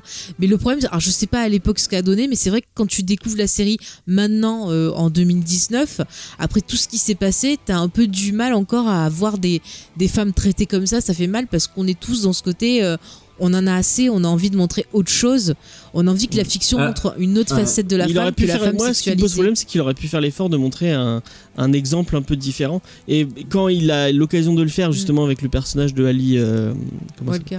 Ali Walker, euh, bah, Ouais, elle, mais- elle- elle est dans les mêmes. euh, Après, le problème, c'est qu'on te montre la justice comme étant corrompue. Donc, c'est, c'est, tu vois, c'est pareil chez les Sons, ils sont tous toxiques. Et ben, dans, dans le côté vois, justice, ils sont tous elle, est, corrompus. elle, est- donc, euh, elle, elle va quand même. euh, euh, tu la vois totalement qui, qui. Elle aurait pu être restée dans l'intelligence et dans le. Mais regarde, dans plus tard, t'as elle- le perso de d'Annabeth euh, Gitch, là, enfin celle qui jouait aussi dans X-Files, ça qui faisait. Euh, ça, je sais plus son nom. Euh, la deuxième agent FBI qui était avec Robert Patrick. Euh, ah oui, merde. D'ailleurs, Robert Patrick Euh, aussi apparaît dans la série. Ah oui. Euh, Est-ce que je peux contredire fait Bah, sur la réponse euh, Bah, vas-y, vas-y, Euh, du coup, pour moi, c'est c'est euh, est-ce que c'est une série machiste Euh, Je dis je dirais euh, comme Palpatine quoi. Tout dépend du, du point de vue en fait. C'est une question de point de vue. C'est-à-dire que tu peux le voir euh, si tu la vois, je pense au premier degré. Je pense qu'il va y avoir des des, des, des, des gros débiles profonds euh, qui vont dire ah ouais trop bien, ils sont trop ils sont trop costauds, j'adorerais, je veux être comme eux, qui vont considérer ça comme un modèle absolu de de de, de société ou même de- d'accomplissement personnel. Eux, ils sont Exactement. Mais Si c'est vu par des machos, ils vont pas la trouver Mais machiste. Ça va les mais, mais je pense qu'à l'inverse, c'est une série qui est tout le contraire, puisque elle va démontrer, en fait, pour moi, et surtout de la manière dont elle finit pour, pour l'ensemble des personnages, elle démontre la, la nocivité de tout ça en- en rentrant dans, le, dans, dans ce milieu au au plus profond et en ce sens-là je trouve que c'est plutôt euh, je dirais tout l'inverse ce serait plutôt une, une grosse critique de de ce que ce peut être une, une- un, un groupe machiste et ou voire un, un peu euh, euh, superficiel quoi Ouais. Mais tu vois, c'est le problème, c'est nous, on le ressent comme ça. Mais moi, ce que j'aimerais savoir, c'est quelle était euh, l'intention de base Ah, de Sutter. sur ce sujet de Sutter, justement. Tu vois, je, je- j'ai pas vu des interviews, mais j'aimerais savoir ce qu'il en pense et ce qu'en pense justement sa, sa femme aussi, euh, justement par rapport au personnage. Il faudrait que je. J'ai l'impression que interviews. il a voulu. euh, euh, Moi, je pense qu'il a voulu mais il a voulu euh, montrer, faire le, le portrait d'un univers. Mm. Et c'est ce qu'il a réussi. ouais, Je pense que dans la réalité, c'est c'est vraiment Mm. un uni- l'univers, il est Mais comme ça. pour moi, c'est une, une immersion. euh, C'est un peu comme un reportage, tu sais, une immersion sociale dans un, dans un, dans un. Enfin, tu vois, on pourrait presque en faire une analyse sociologique de tout ça. C'est, ce que c'est ce que je disais en fait. Il sort pas de, de- de- du prisme qu'il veut nous montrer et en fait. Et ça rend plus intéressant. peut-être, euh, Bah disons que ça va nous pousser nous à réfléchir, mais il y a peut-être des gens, tu vois, qui vont juste le regarder comme ça et pas réfléchir sur ce qu'ils voient. Et évident. finalement, je trouve que c'est peut-être. Et tu vois, ça, euh, ça revient un peu à ce qu'on disait au niveau du portrait de, de, de cet Ét- États-Unis-là qu'on te montre. C'est-à-dire qu'il y a des gens, ils vont peut-être pas avoir, tu vois, les connaissances ou l'envie du recul ou l'envie de réfléchir. Et du coup, ils vont perdre beaucoup et pas se poser des questions qui finalement sont intéressantes et qui apportent un peu plus de richesse à la Mais si ça se trouve, il, va y avoir, il va y avoir peut-être la moitié des Américains, des, euh, genre qui va sortir un drapeau américain, qui va le mettre sur son jardin, qui va dire ouais, ça c'est l'Amérique et tout, euh, je vais aller voter Trump. Enfin, tu vois, on pourrait imaginer si je fais le gros cliché, mais euh, il va y en avoir des comme ça, évidemment. Mais je pense que après, si voilà, le, le, le, le, le but de cette série, elle, elle, elle marche que si euh, que si derrière tu peux, euh, voilà, tu peux en discuter, tu peux l'analyser, et, et c'est le but de ces échanges. Et je trouve que le fait que vous ayez fait une émission là-dessus, moi, quand tu m'en avais parlé que peut-être vous allez faire une émission sur les Suns, moi j'étais hyper emballé parce que je trouve ça hyper intéressant d'en discuter. Et euh, du coup, pour en avoir discuté avec pas mal de gens, ceux qui ont vu la série, enfin, je suis pas tombé sur des gens qui ont une, une vision euh, binaire du truc, tu vois. Enfin, euh, tu vois, euh, toujours ouais. trouvé des gens qui, a, qui avaient au contraire plutôt une analyse euh, assez intéressante de la série et qui, qui, qui l'a- qui l'abordait avec intelligence. Et je, suis- je suis surpris. Après, évidemment, quand on va sur les réseaux sociaux, on va tomber sur du, sur du, du, du vraiment du premier degré euh, et euh, tu Ah peux ouais, pas l'empêcher, des quoi. trucs genre euh, il y a attends j'ai vu un truc ça m'avait choqué il y a un mec qui disait qu'il y avait aucune femme bonasse dans la série qui avait aucun intérêt Ouais. je fais ok Oui, non mais voilà. non, mais- C'est- ça, ça fait Mais oui, mais en même temps, ça peut te faire sourire. Moi, euh, moi, ce, ce genre de, de truc me, me fait assez marrer finalement, parce que parce que voilà, c'est. euh, Enfin, moi ça me dit qu'il y a encore beaucoup de boulot pour ouais, il y a du boulot, mais en même temps, euh, Moi, je me demande si la série manque pas d'un personnage un peu à, à l'image de dans Narcos de Pedro Pascal, Mm. qui te, bah, sans Pedro Pascal, tu pourrais te dire ah mais regarde Pablo, Pablo Escobar, il est trop cool et tout, euh, faut trop devenir comme ça. Alors que dans Narcos, on te montre clairement que bah il y a le personnage de, de Pedro Pascal qui reste, euh, qui nous montre un peu la société en mode ouais. disant mais regardez Ouais. la, la, la vie ça Alors, peut pas être ça. Oui, Le- oui et le- non, James, le- parce que je sais pas si tu te rappelles quand on avait enregistré justement avec vous l'émission sur Narcos, moi, le regard de mes élèves qui pourtant avait vu Pedro Pascal dedans était capable de me dire mais moi c'est plus plus tard je veux faire comme Narcos quoi. Tu vois? Mais tu vois, je, je repense à un exemple de série qui avait été après adapté en, en- en film. C'était un, un flic dans la mafia. Je sais pas si vous vous rappelez cette série. Ils avaient fait une version un peu euh, en film qui s'appelait Donnie euh, Brasco, je Ouais. crois. Je sais plus, avec euh, Johnny Depp et Al Pacino, où c'est justement on suit un flic qui doit donc euh, pour sa mission de flic infiltrer la mafia et du coup de par son regard extérieur on voyait euh, le fonctionnement interne de la mafia les différents échelons comment ça marchait le côté justement angoisse et tout surtout lui doublement vu qu'il est flic il faut pas qu'il se fasse choper. Et c'est vrai que ça permettait d'avoir un, un regard extérieur et un peu analytique sur ce qu'on voyait et se dire mais mon dieu ceux qui vivent ça au quotidien ça devait être vraiment dur. Et c'est vrai que peut-être avoir ce petit point de vue externe ça serait pas mal parce que là on nous rend quelque part. En fait tu vois moi ce qui m'a fait cette réaction viscérale de rejet aussi c'est que quelque part on veut m'imposer le fait d'être complice d'eux alors que euh, ben, ce qu'ils font c'est quelque chose que moi me me, me, me révulse sur certains points Pour faire un lien avec une autre que- série euh, que, tu, que tu as vu aussi, Tom, je crois, Mm. euh, c'est The Wire, où Mm. euh, bah, The Wire, c'est une plongée dans le monde de la drogue et dans le monde de- de- du, des flics et, euh, des, et des bandits. Donc on, a, on, est, on est vraiment on est, on est immergé dans, dans, dans Baltimore, parce que c'est vraiment sur Baltimore, et sur une, sur une Baltimore, vraiment, bah, la Baltimore un peu euh, dégueulasse, et euh, enfin le côté un peu. Les, le, le, le sous euh, la, vie, de, la vie des, des, gangs et euh, et de la police, mais à chaque fois tu es dans cet univers, mais t'as des t'as des personnages qui te montrent un peu le- l'univers, enfin euh, tout le lien de tout le, le, le- le lien de, de The Wire et de parce qu'en fait à chaque saison on te montre un, un univers différent en fait, de toujours dans on Baltimore. dit pas trop parce qu'on Ouais, en parlait On en, on en parle, mais à chaque fois il y a le personnage merde de de Dominique euh, West. non Euh, euh, West Ouais, pourquoi c'est personne West ou c'est si c'est West c'est euh, Dominic West, ouais. Donc euh, qui est qui est un flic qui, qui va passer de, de plusieurs Ouais, voilà, ouais, qui va faire le lien en fait entre entre à chaque fois il change de service et on, on le voit dans un autre truc. Mm. Et t'as ce personnage qui qui lui est plongé dans cet univers et t'as l'impression que pour lui bah tout sa, sa vie c'est Ouais, cet univers de violence et de et de fric et de drogue. Mm. Mais à chaque fois il y a le lien avec avec euh, avec euh, avec la vraie vie et on voit des personnages de la vraie vie qui lui disent mais non mais la, la vraie vie c'est pas ça. Euh, et peut-être que ça manque dans Son of Anarchy des liens avec euh, des gens qui viendraient d'un, qui vivraient une vie normale et qui vous dit qui nous diraient mais regardez cet univers à quel point il est tordu, il est violent. Du coup, tu il- vois, de la façon dont tu le, le, le présentes, moi, Ouais. ça m'aurait gêné parce que justement, il y aurait ce côté un peu moralisateur et ça va peut-être casser le propos. Ah là, ouais, là ouais, tu ouais, vois, le côté viscéral, ça m'a fait un gros truc de rejet. Mais justement, en vous écoutant, et je, je vais poser la question à Tom pour voir s'il est d'accord avec moi, est-ce que finalement, on pourrait pas se dire que ce truc viscéral, ce truc vraiment violent qu'on se prend dans la gueule, c'est peut-être pas un Bah, argument pour moi, aussi oui. Non, mais c'est plus ou moins ce que je disais. Non, non, Qu'est-ce que tu oui. en penses, Tom? Hmm. Pour toi, tu es d'accord? Hmm. Ah ouais. Et tu vois, c'est. Alors, du coup, je me dis, est-ce que c'est pas peut-être un parti pris justement pour qu'on s'en Hmm. prenne plein la, la poire et qu'on ait ce truc de genre, mais ils vont pas bien, tu vois? Est-ce que c'est peut-être pas. Alors, c'est pour ça que j'ai pas de vue euh, d'interview. C'est évident. Mais si monsieur Sutter nous écoute, parce que je suis sûr qu'il nous écoute, si, si. Voilà, c'est évident. S'il veut nous, nous envoyer un petit message pour nous dire, ben.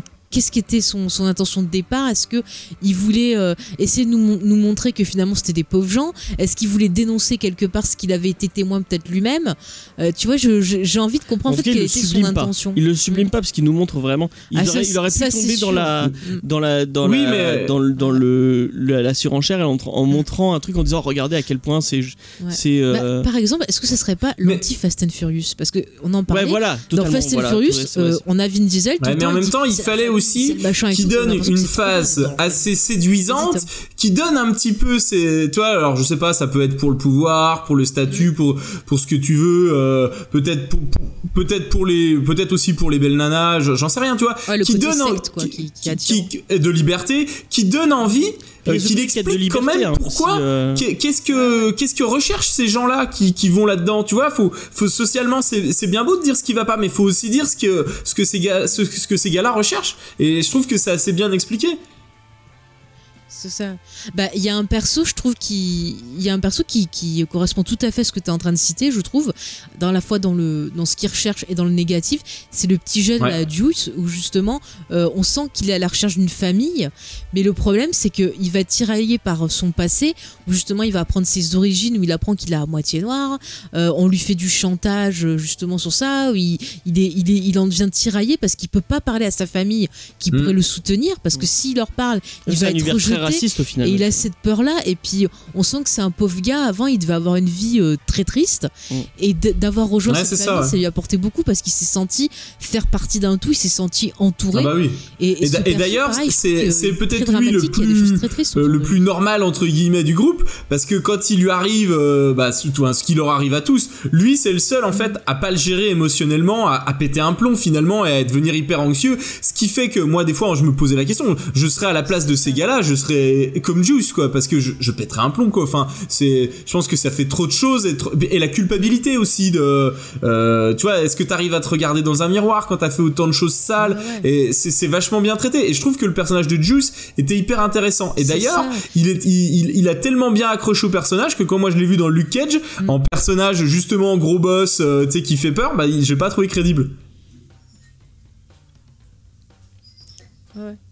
C'est ça, il a tellement marqué le... nos esprits dans ce rôle-là que c'est C'est peu marrant, moi, je l'ai- moi je- du coup, j'avais pas vu la série. Je l'ai Mm. trouvé Ouais. plutôt, euh, plutôt bon dans. C'est certainement euh, dans pour Luke ça. Cage, euh. Mais peut-être si tu l'avais vu euh, dans ce qu'on a vu, ça t'aurait peut-être. euh, hmm. Mais d'ailleurs, tu vois, ce qui est intéressant, c'est qu'à la fin, il pète un câble et c'est lui qui va aller dire, euh, justement, qui va avouer la vérité sur la, la mort de, de, de Tara ouais euh, c'est trop dur quoi à, à Jax et tout, parce qu'il peut plus garder tout ça en lui. C'est marrant cette image de c'est motard. dur, ouais. Parce que la, tu si on reprend justement l'im- l'image du club de motards, Ouais. quand on, le- on le voit dans une autre série, dans Véronica Mars, Mhm. le personnage de hum, merde, De.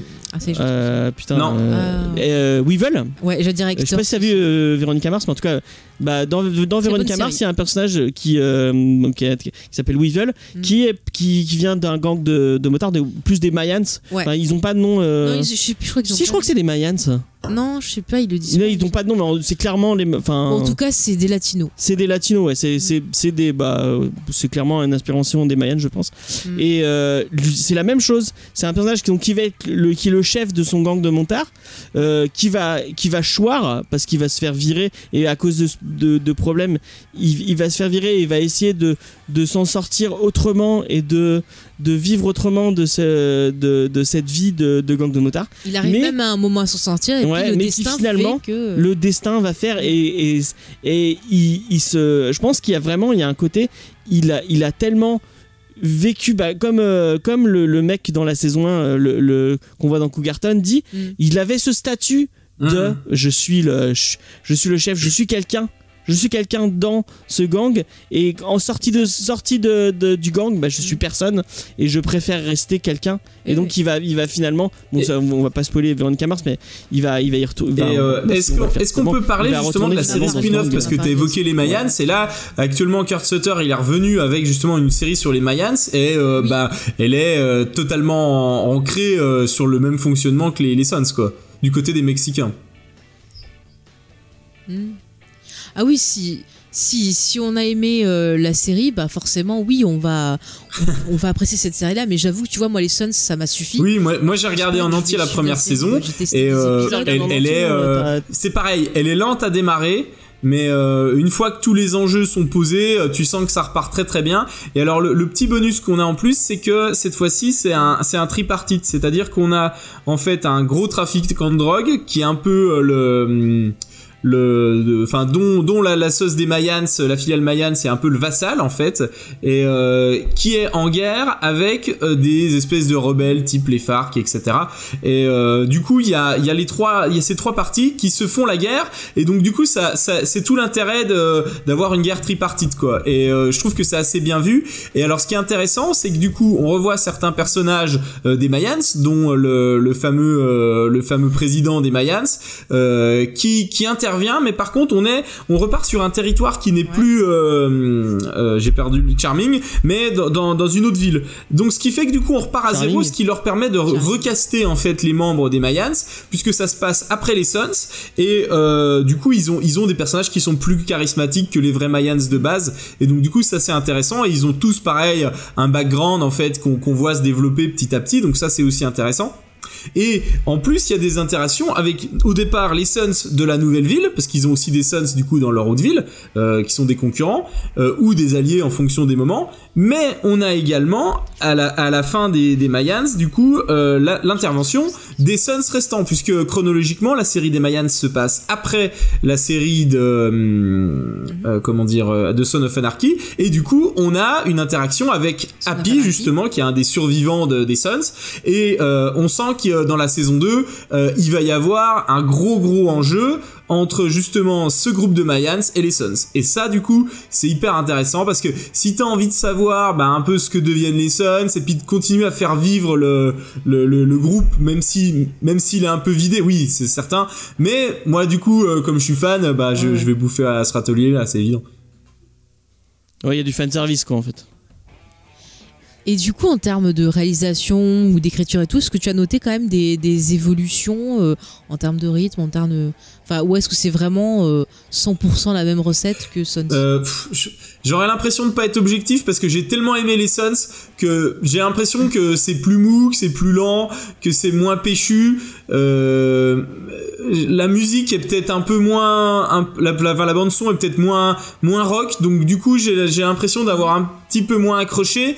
Mais là sur la fin, ça y est, je, je raccroche et j'oublie pas un truc, c'est qu'à la base la première saison m'avait m'avait saoulé en fait. J'avais trouvé ça lourd et long. Donc si tu veux, j'ai en, en gros j'ai toute euh, l'espérance que que je peux avoir. Il respecte les traditions jusqu'au bout en faisant une saison 1. Voilà, exactement, d'avoir une saison 1 bien pourrie et, puis après est-ce d'envoyer. qu'ils essayent quand même euh, d'apporter une certaine identité, c'est-à-dire que Ah, c'était ma question. Est-ce que Ouais, bah, du coup l'identité latine elle est quand Ah même bah complètement. y Ah a- bah oui, oui, tout à fait. Et, Moi, et du coup, c'est assez, du coup de ce point de vue-là, c'est assez intéressant, ouais, complètement. Du coup même dans la musique, il s'est Exactement. Rien que le générique, il est, euh, c'est un générique qui est plus latin, effectivement. ouais. Mm. ouais, c'est vrai. Ok, que le ah bah c'est générique cool. est- Moi j'aime bien. euh, Bah, peut-être que tu accrocherais plus au Mayans. Ouais, bah moi j'aime beaucoup la, la culture. Bah, du coup, c'est ce qui, ce qui m'a- vraiment m'avait m'avait euh, m'avait chopé dans Narcos, c'est Mhm. cette culture latine et de, de Ah, l'Amérique latine. t'en es pas au point de Narcos, une- hein, quand même. Ah non. Ah non. ok parce que Ah. bah, moi j'aime beaucoup enfin il y a- je- moi je pense à des films comme euh, comme euh, la euh, merde, comment il s'appelle le truc sur la, la, la jeunesse de de Che Carnet de voyage Euh, Carnet de voyage qui est vraiment euh, moi j'aime beaucoup avec Je- je euh, Gaël j'aime bien j'aime bien mater des, des films argentins des films Ouais, je trouve vraiment que c'est c'est une culture qui est super intéressante et super riche et super profonde Ouais, ouais. et euh, Moi, ce que j'aime beaucoup, c'est tout le cinéma fantastique Ouais, d'horreur bah, euh, espagnol. des films comme Coco c'est vraiment Non, non, Ah, c'en mais est c'est pas à ce niveau-là, mais il y a quand même des trucs, quoi.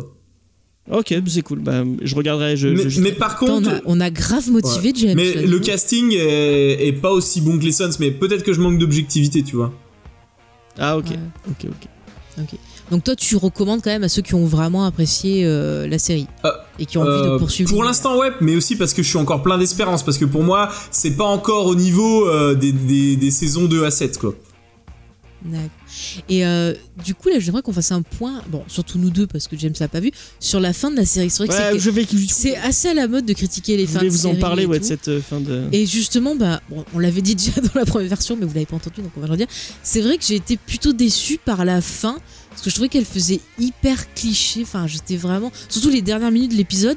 Euh, je vais donner la parole à Tom en premier. Toi, vas-y, qu'est-ce que tu as pensé de cette fin de série? Alors, moi, effectivement, la, dernière saison, j'ai adoré, mais les dix dernières minutes du dernier épisode, ben, j'ai trouvé ça bâclé, quoi. Clairement, euh, euh, ça avait pas de sens pour moi. C'était genre, on sait pas comment finir, alors on va finir comme ça. Mais Exactement. ça fait pas sens avec la personnalité parce qu'on on, bah, du coup on le dit euh, oui, on peut dire. Jack se, suicide Mm. est-ce que ça fait sens par rapport à la personnalité de Jack justement de Bah, sacrifier de suicider? disons que c'est assez cliché, c'est-à-dire qu'à la fin on essaye de nous, nous finir dans toutes les euh, toutes les différentes intrigues, tu vois, genre déjà il va tuer sa mère parce qu'il a appris que c'est elle qui avait tué sa femme, mais par contre il sera jamais donc que c'est elle qui avait un peu commandité la mort de son père, donc ça on s'en fout un peu. Enfin ils sont tamponnes quoi. Et du coup une fois qu'il a tué, il se dit bon bah je, je... enfin j'ai plus rien à perdre, je vais me faire arrêter et euh, il se retrouve à, à vouloir ben choisir, c'est-à-dire c'est je veux en gros sauver mes enfants, mais le club aussi, donc il trouve des solutions. Et la seule solution qu'il trouve pour lui, c'est de, bah, de mourir. Et donc on a une scène où il est poursuivi euh, par les flics, Ouais, et tout bah, plein de la voitures, voilà, scène, sur la, Elle est assez ridicule. euh, voilà, et c'est très ridicule, il est sur sa moto et tout. Enfin, je comprends sa démarche, mais le problème, c'est la façon dont c'est filmé. C'est hyper cliché, c'est. c'est- Enfin, je trouve que c'est. Très mal fait. Ok, ouais, c'est très mal fait. Ok, la série, des fois, elle est too much, elle est trop théâtralisée et tout. Mais là, c'est méga, méga, euh, méga too much, quoi. Enfin, c'est. En plus, cet acteur, même lui, on dirait qu'il- Enfin, qui, qui s'en fout de ce qu'il joue, c'est, ça me choque. Vas-y, euh, Tom. avec les Ouais. bords, Ah ouais, ouais, mais ça c'était mais- nul. Mais il y a un autre effet peut-être qui peut jouer sur la déception, c'est que la force des Suns, c'est que chaque épisode qui se rajoutait, tu finissais avec des cliffhangers de malade, et qu'à chaque fois que tu finissais ton épisode, tu te dis waouh, mais comment ça va finir? Or que là, du coup, ben il fallait bien faire une fin, donc euh, comme ça finit, voilà, c'est plié, ben il y a plus d'enjeu, donc forcément le dernier épisode, ben il te laisse un peu sur ta fin parce que d'habitude t'étais habitué à, à vivre un truc, tu vois, euh, des bonnes sensations sur une fin d'épisode, et là, ben non. C'est clair, ils auraient pu faire un truc choquant, je sais pas, genre il va se sacrifier en voulant euh, buter des, des ennemis du club, je sais pas, enfin un truc qui nous qui nous scotche. Mais là j'ai eu l'impression de voir la fin de Gigi en fait, quoi. Je suis En désolée. plus, hein. il bute quelqu'un parce qu'il va rentrer dans un camion. Le mec qui Ouais. conduit le camion, il va et, puis, et puis euh. même si le mec il crève pas, le pauvre toute sa vie va se dire ah mon dieu j'ai tué un mec en moto. T'imagines, il, il finit paraplégique. Eh, euh, mais t'imagines si, si en fait les Suns ils croient que genre il a fait exprès de rentrer dans le gars et qu'ils viennent de le faire chier chez lui Mais il se rend pas compte, c'est super égoïste en fait. Bah, enfin, il a été quand même un peu égoïste toute la série, quoi. Ah oui oui bon, bon au moins il est, il C'est la chute, euh, la chute du roi, quoi. Ouais. Il va devenir roi, il va chuter. C'est ça. Puis tu vois, je te disais, c'est ce côté un peu christique qu'on met sur le, le perso. Là, c'est vraiment genre, je suis le gars qui se sacrifie C'est le côté euh, shakespearien euh, jusqu'au bout de la aussi, mais même, grecque. tu vois, c'est c'est- c'est- c'est- c'est le côté genre, voilà, je suis le. Comment on dit, tu vois, quand tu te fais. euh, pas la victime, mais le. Le martyr. le martyr. voilà, ouais. chercher le mot. C'est ça, c'est totalement. Je suis le martyr, regardez comme je suis trop noble et tout. Et encore une fois, c'est c'est même pas, tu vois, que c'est un martyr, c'est tu te dis, le mec, il est égoïste et il a un méga super ego. Et en plus, il se rend pas compte de que. Je suis sûr que sa mort, ça va engendrer des tonnes de nouvelles conneries, quoi. Oui, ouais, bah, Je suis Et d'ailleurs, ça te donnera peut-être dans envie les de regarder Mayans. les Mayans, voilà, c'est ce que je voulais te dire. Ouais, juste pour savoir, peut-être je lirai les résumés juste pour savoir la connerie que ça a, que ça a engendré, ou tu me Ou tu raconteras. fais voter pour voir s'ils veulent qu'on parle des Mayans la prochaine Ah bah voilà. Bah peut-être que la saison prochaine. Alors j'ai bien aimé le principe de découvrir une série grâce à vous.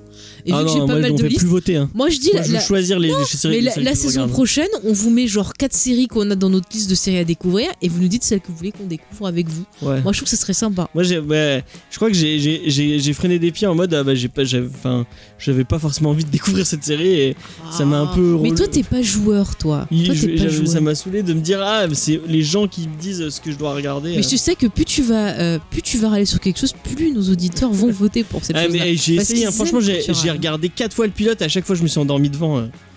Mais du coup, là, j'ai regardé, ouais, j'ai vu toute la première saison pratiquement. Et du coup on t'a donné quand même, tu vois. Euh, vous m'avez un peu. ouais, bah, le, le problème, c'est que je sais comment ça finit et. Ah bah il fallait pas demander, je t'avais dit. Et en plus, tous les persos que j'aime bien meurent, donc. euh, ça me- Surtout, t'aurais dû regarder. James, t'aurais dû regarder. Mm. Euh, Peut-être qu'ils vont voter pour Gotham après, James. Bah, Ah non, mais, non, mais je regarderai jamais Gotham. Vous êtes, vous êtes plutôt crevé que regarder Gotham. ah, on avait vu que le pilote. J'ai regardé toute la saison 1 de Flash, ça m'a suffi aussi pour ce genre de. Ah mais Flash c'est rigolo. C'est pas le truc, euh, ouais c'est rigolo. Enfin bon, c'est pas, c'est, c'est pas le sujet. Mais du coup, moi j'ai des, j'ai des super euh, recommandations. Eh sur- bah vas-y, je suis Ah, curieux. Vas-y, vas-y. Alors, euh, ben, je vais pas, je vais pas faire la même. Je vais en parler de- d'une autre euh, qui reste dans le même univers, un peu euh, les gangs, euh, les, les- trucs comme ça. C'est Barry de Bill Hader, euh, qui, vraiment. tu l'as pas déjà recommandé Barry? Parce que il me semble qu'il y a des auditeurs qui sont. euh, J'en ai parlé sur le Discord. émission. J'en ai parlé sur Ah, le Discord. Euh, vraiment, Barry, moi, c'est un, un vrai, vrai, vrai, vrai coup de cœur. J'ai un coup de cœur déjà pour Bill Hader, qui est vraiment un acteur exceptionnel. Bill Hader, vous l'avez peut-être vu dans les films, dans, dans, des- dans tous les films de il était dans le Apatow. statut des Night. C'est, un ancien du, du Saturday Night Live. Mais il sera bientôt dans la suite de, de ça. Ah oui, c'est oui, c'est vrai. Euh, donc c'est un acteur comique que vous avez vu dans. Il a fait plein plein de second rôles euh, bah, dans tous les films de Jutta Pato. Euh, notamment, je sais pas, euh, si Tom, t'as vu Super Grave. Non.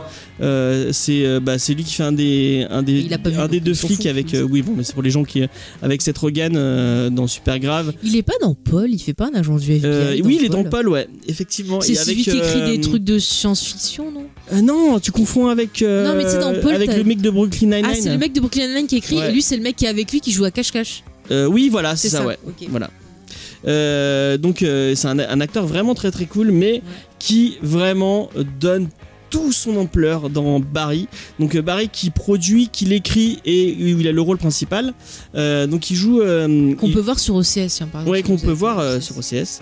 Donc il joue un, un- un vétéran de la guerre de l'Irak qui arrivé en, en tant que vétéran, en- il sait plus trop quoi faire de lui et du coup il va devenir tueur à gages dans, dans, dans, dans la mafia.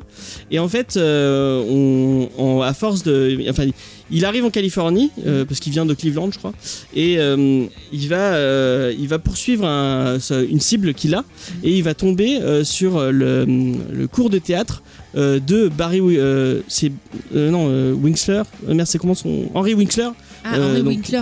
Henry Winkler Qui donc, Fonzie, quoi, c'est euh, ça qui Fonzie dans euh, dans Happy Days euh, et Papa là de qui Jean Ralphio. Là Qui qui, effectivement, oui. Là qui euh, qui joue euh, qui joue un espèce de prof de théâtre complètement mégalo. Mm. Et en fait, il va devenir, il va avoir une ép- une, une épiphanie euh, vraiment sur. euh, su- en fait, il veut devenir acteur. Mhm.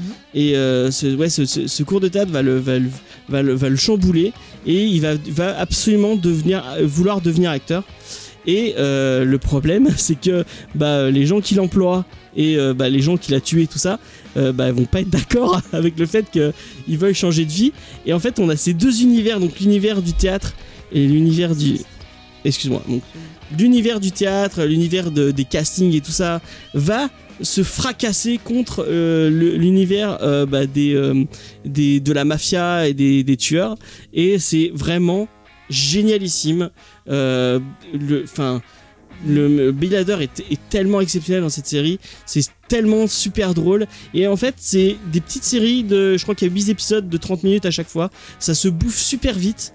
Et en, en, allez, en, en moi, euh, la saison 2, je l'ai fait en une soirée, j'ai bouffé tous les épisodes d'un coup. Euh, vraiment, euh, vous pouvez y aller, c'est génial. Ok, Ok. merci James. Et c'est que des acteurs géniaux. Bill Hader, euh, Henry Winkler, tout, le- tout le reste du casting est génial. euh, Enfin, vraiment. En plus, ça, ça parle plein de thématiques super cool, euh, euh, notamment de, du rôle d'une actrice post-MeToo, euh, qui, qui est assez, assez intéressant. Donc, allez-y, c'est vraiment très, très, très, très cool. Ok, merci James beaucoup pour cette euh, recommandation. Est-ce que Tom, tu veux faire une recommandation? Alors, en ce moment, moi, je suis euh, le truc que je regarde là que j'ai attaqué récemment, c'est Dragon Ball Super, Euh, la dernière saison. Alors, je sais que c'est très décrié, mais moi, j'y trouve, j'ai beaucoup de plaisir à regarder ça. Je trouve que c'est tout le meilleur de Dragon Ball et de Dragon Ball Z. Dragon Ball Z pour la baston et Dragon Ball pour l'humour. Je trouve que vraiment, c'est les nouveaux personnages sont génialissimes. Et là, le, le côté multivers me fait beaucoup penser à DC Comics et, me- plaît énormément. Euh, je, je, prends vraiment beaucoup, enfin, je prends vraiment mon pied tant en manga qu'en qu'en anime. Donc, du coup, vraiment, c'est très cool. Mais ça, j'imagine que tout le monde connaît. Donc, euh, je vais vous, je vais vous teaser plutôt quelque chose qui me fait vraiment envie. Ça sort au mois de novembre. Euh, c'est sur la plateforme Disney Plus et ça risque de se passer avec beaucoup d'aliens euh, du à côté Far West et je sens que ça va envoyer euh, du pâté. Ça s'appelle The Mandalorian. Et je Ça va être trop je crois que ça va euh, ça va être je pense la meilleure série du monde. Et je pense que les Sons c'est Game of Thrones. Mais non, c'est Watchmen la meilleure série. c'est Gotham ouais. Euh, et je pense que ça va, je pense que ça va, j'espère d'ailleurs, hein, sinon euh, je reconnaîtrais si je trouve que c'est pas bon, mais je suis bon public pour Star Wars. Euh, je pense que ça va tout supplanter et je, crois qu'on va aller sur un truc hallucinant. Juste pour la petite anecdote et pour alimenter mes propos, je fais un peu de pub, j'ai le droit? Oui. Mes collègues de Star Wars en direct en fait étaient à la à la Star Wars célébration. Et c'est vrai que pendant le panel nous euh, pauvres français euh, sur les lives en direct on a eu le droit qu'à un behind the scene. Et en fait eux au moment où ils sont sortis après le panel on leur dit attendez vous qui êtes là dans la, la célébration vous restez. Et on va vous montrer euh, une vraie bande annonce je crois de plus de 3 minutes ou voire début d'épisode genre de choses comme ça. Et ils ont vu des trucs hallucinants. Ils, ils en font le récit dans un Star Wars Direct spoiler, mais qui, qui est pas tant le spoiler que ça, puisque finalement c'est une, une bonne annonce officielle. Euh, c'est juste qu'elle est pas, elle pas été redistribuée sur les réseaux sociaux. Certains l'ont vu visiblement. Où, Moi, où on voit, euh, alors de ce que j'ai retenu d'hallucinant, il y a un, un droïde IG euh, qui fait un 360 avec ses guns, on a euh, des Jawa, visiblement quelque chose qui ressemblerait à Tatooine, on a ce Mandalorien qui a une classe phénoménale, on a... C'est clair, même le perso féminin, quoi, elle a l'air d'envoyer du. Ouais, carrément. Et, et du coup, tout, tout est fait quasiment avec des corps réels. et Les vaisseaux sont des maquettes. Donc du coup, c'est vraiment un retour aux sources et on sent visiblement l'ambiance crasseuse euh, d'un d'un d'un cantina de Mos Eisley. Moi, c'est avec des aliens de partout. Enfin, moi, je- Ah, mais j'ai pensé à toi quand j'ai vu plein ah de ouais, Il y en a un qui va moi, être. moi, c'est vraiment ça que j'adore, c'est du Star Wars, c'est euh, vraiment et, et- et moi je m'attends pas à des grandes euh, grandes batailles spatiales, c'est pas ça que je préfère dans Star Wars, c'est vraiment le côté bounty hunter un peu crasseux, euh, c'est enfin voilà, je, pense que ça va être hallucinant. Je regrette juste que Disney Plus nous le donne pas en VF direct parce que je me serais abonné. Euh, malheureusement, il va falloir que je m'adresse à mon oncle qui habite aux États-Unis, mais je vais être un peu déçu Voilà, pour bah l'avoir ouais, on va VO. tous devoir faire Ouais. comme ça. hein. C'est stupide. Mais euh, de toute façon, les, gens derrière à la production, c'est pas n'importe qui. Enfin, Ouais, Ah il y a oui, John comme John- Favreau. John- John, Ouais, il y a John Favreau, c'est clair. Il y a surtout des. John Favreau, c'est pas, c'est pas, il y a surtout des euh, Filoni, c'est pas Et moi, j'attends qu'il y ait des, des, persos, tu vois, qu'on connaisse de ces Ouais, tu productions disais animées. comment il s'appelle déjà euh Moi, je veux qu'il y ait Ahsoka ou même qu'il y ait Sabine. Non, mais je veux dire le, le mec euh, qui est. Des derrière- Filoni. David, Il y ouais, a toujours un Filoni. chapeau, vous pouvez. Et, le- et, et Dave Filoni, il est là depuis 2008, depuis Clone Wars. Donc le mec, ça fait ça fait quand même 12 ans qu'il bosse dans la dans le truc. Euh, donc et, et qu'il bossait avec George Lucas et qu'il a été à l'époque un peu bridé par George Lucas, qui lui disait non, tu peux pas trop développer de nouveaux persos, reste un peu sur Anakin et Obi Wan. Bon ok, tu, tu me fais une Togruta, d'accord, mais pas plus quoi. Et là, on est vraiment sur. euh, Je pense qu'il va vraiment pouvoir se lâcher. D'ailleurs, dans Star Wars Rebels, ça, enfin, moi j'ai trouvé ça génialissime cette Ah, j'ai série. adoré Rebels. Euh, le personnage de Hera, du coup, est, est vraiment mon personnage préféré. J'ai- J'aimerais beaucoup le revoir. Je- Et d'ailleurs, il y a une rumeur qui dit qu'on aurait peut-être Sabine, moyen. Puisque c'est sur les Mandaloriens. Franchement, ça serait logique. Ce ça serait logique, d'ailleurs. la croise à un Et, moment. et de toute tout, façon, c'est sa marque de fabrique du faire du, du cross média, quoi. Donc, euh, de Mm. toute façon, je, évidemment qu'on va récupérer plein de trucs d'un peu partout. euh, et je pense que ça va être, mais euh, franchement, ça va être jouissif, quoi. Mais Le casting on- est super cool. Eh Enfin, bah, la Pedro Pascal, bah non, Pascal, c'est- Ah, ouais, Carl Weathers, Ouais. Nick, Nick Nolte. euh, Ah oui, que tu confondais avec. que je confondais avec. Le mec Et- de. Comment il s'appelle, putain? Ah, ça y est, j'arrive. je- Et, je trouve que qu'avoir mis John Favreau, comme tu dis, James, euh, à, à la base pour lancer leur, leur univers série, c'est génialissime. Faut pas oublier quand même que John Favreau, c'est lui qui a lancé le Marvel Cinematic Universe. Et quand on voit ce que ça a donné après, il a, il a fourni des bases énormes. Et euh, bah voilà, tout, tout s'est Non, mais il a pas fait. C'est pas lui qui gérait lui, ni le. Non mais il a donné, il a donné il a les lancé bases. Avec Iron Man, quoi, c'est ça qu'il Ouais, bon, disait. il, a- Il a est parti de rien, quoi. euh, Ouais, après, après euh, en ce moment, il est plutôt bien aimé par rapport à son adaptation du livre de la jungle et tout ça. Mm. Moi, j'ai pas. Mais même moi, euh, hashtag chef, euh, il y a des gens qui, qui crachent dessus. Moi, je trouve cool. euh, le trouve où il parle. Moi, il a une émission de cuisine. euh, il, a lancé une émission Ah de cuisine il y a pas trop longtemps. Mais moi, pour moi, ça restera cuisine, le, donc, euh. petit ami de Monica dans Friends. Ah oui, c'est vrai. qui se fait défoncer. qui va être qui fait de la MMA champion. ou je sais pas quoi. Ouais. ouais. Ça me fait rire. Quoi. Et puis, ce qui est cool quand même, c'est que la série, euh, elle va avoir différents réalisateurs. Et il y a notamment euh, la fille de Ron Howard, donc euh, Bride Dallas Euh, Howard. Brice Dallas Howard. Ouais, et c'est cool qu'on ait une femme réalisatrice. Et merde, Star Wars, quand est-ce que vous allez faire un film réalisé par une femme? Putain, mais filer un. Putain. Filer Tiens, un Star Wars à. Catherine Bigelow, Allez, ce Catherine trop Bigelow, bien. on la fout partout chez Par Marvel. c'est contre, le, Wars. le Taika Waititi là, il me fait moins envie. Hein. Ah, moi j'adore Taika Waititi. Ouais, mais dans, Je sais pas. sur, enfin, vu le ton que j'attends de la série, je sais pas. Son Ragnarok, c'est enfin c'est le mec. Après, c'est clairement ça- le Ouais, meilleur mais, mais euh, parce que le ton, euh, c'est pas ce ton-là que je veux pour un. Alors je sais pas si sur un autre ton il est bon, mais je, je veux pas ce ton-là dans, dans, dans un truc sur euh, du Bounty Hunter crasseux quoi, non. Après, j'a- j'attends de voir, mais c'est vrai que c'est un peu. Mais moi, je suis, je suis contente qu'il ait la fille de. Mais c'est ces films, euh, ces films qu'il a fait euh, en. en- euh, Il me saoule, mon chat. Ah, il y a, il y a- Attendez, je vais ouvrir au chat parce qu'il pleure. Il pleure à la porte, il veut à tout prix rentrer. Donc voilà, Voilà, Mandalorian. c'est Ouais, ouais, vraiment, je pense que ça va être ouf quoi. Et puis un certain film euh, qui va arriver en décembre. Ah, le meilleur film de l'année, tu Eh ben, bizarrement, j'attends plus la série Mandalorian que les épisodes 9. Bizarre, hein Ah ouais? C'est marrant.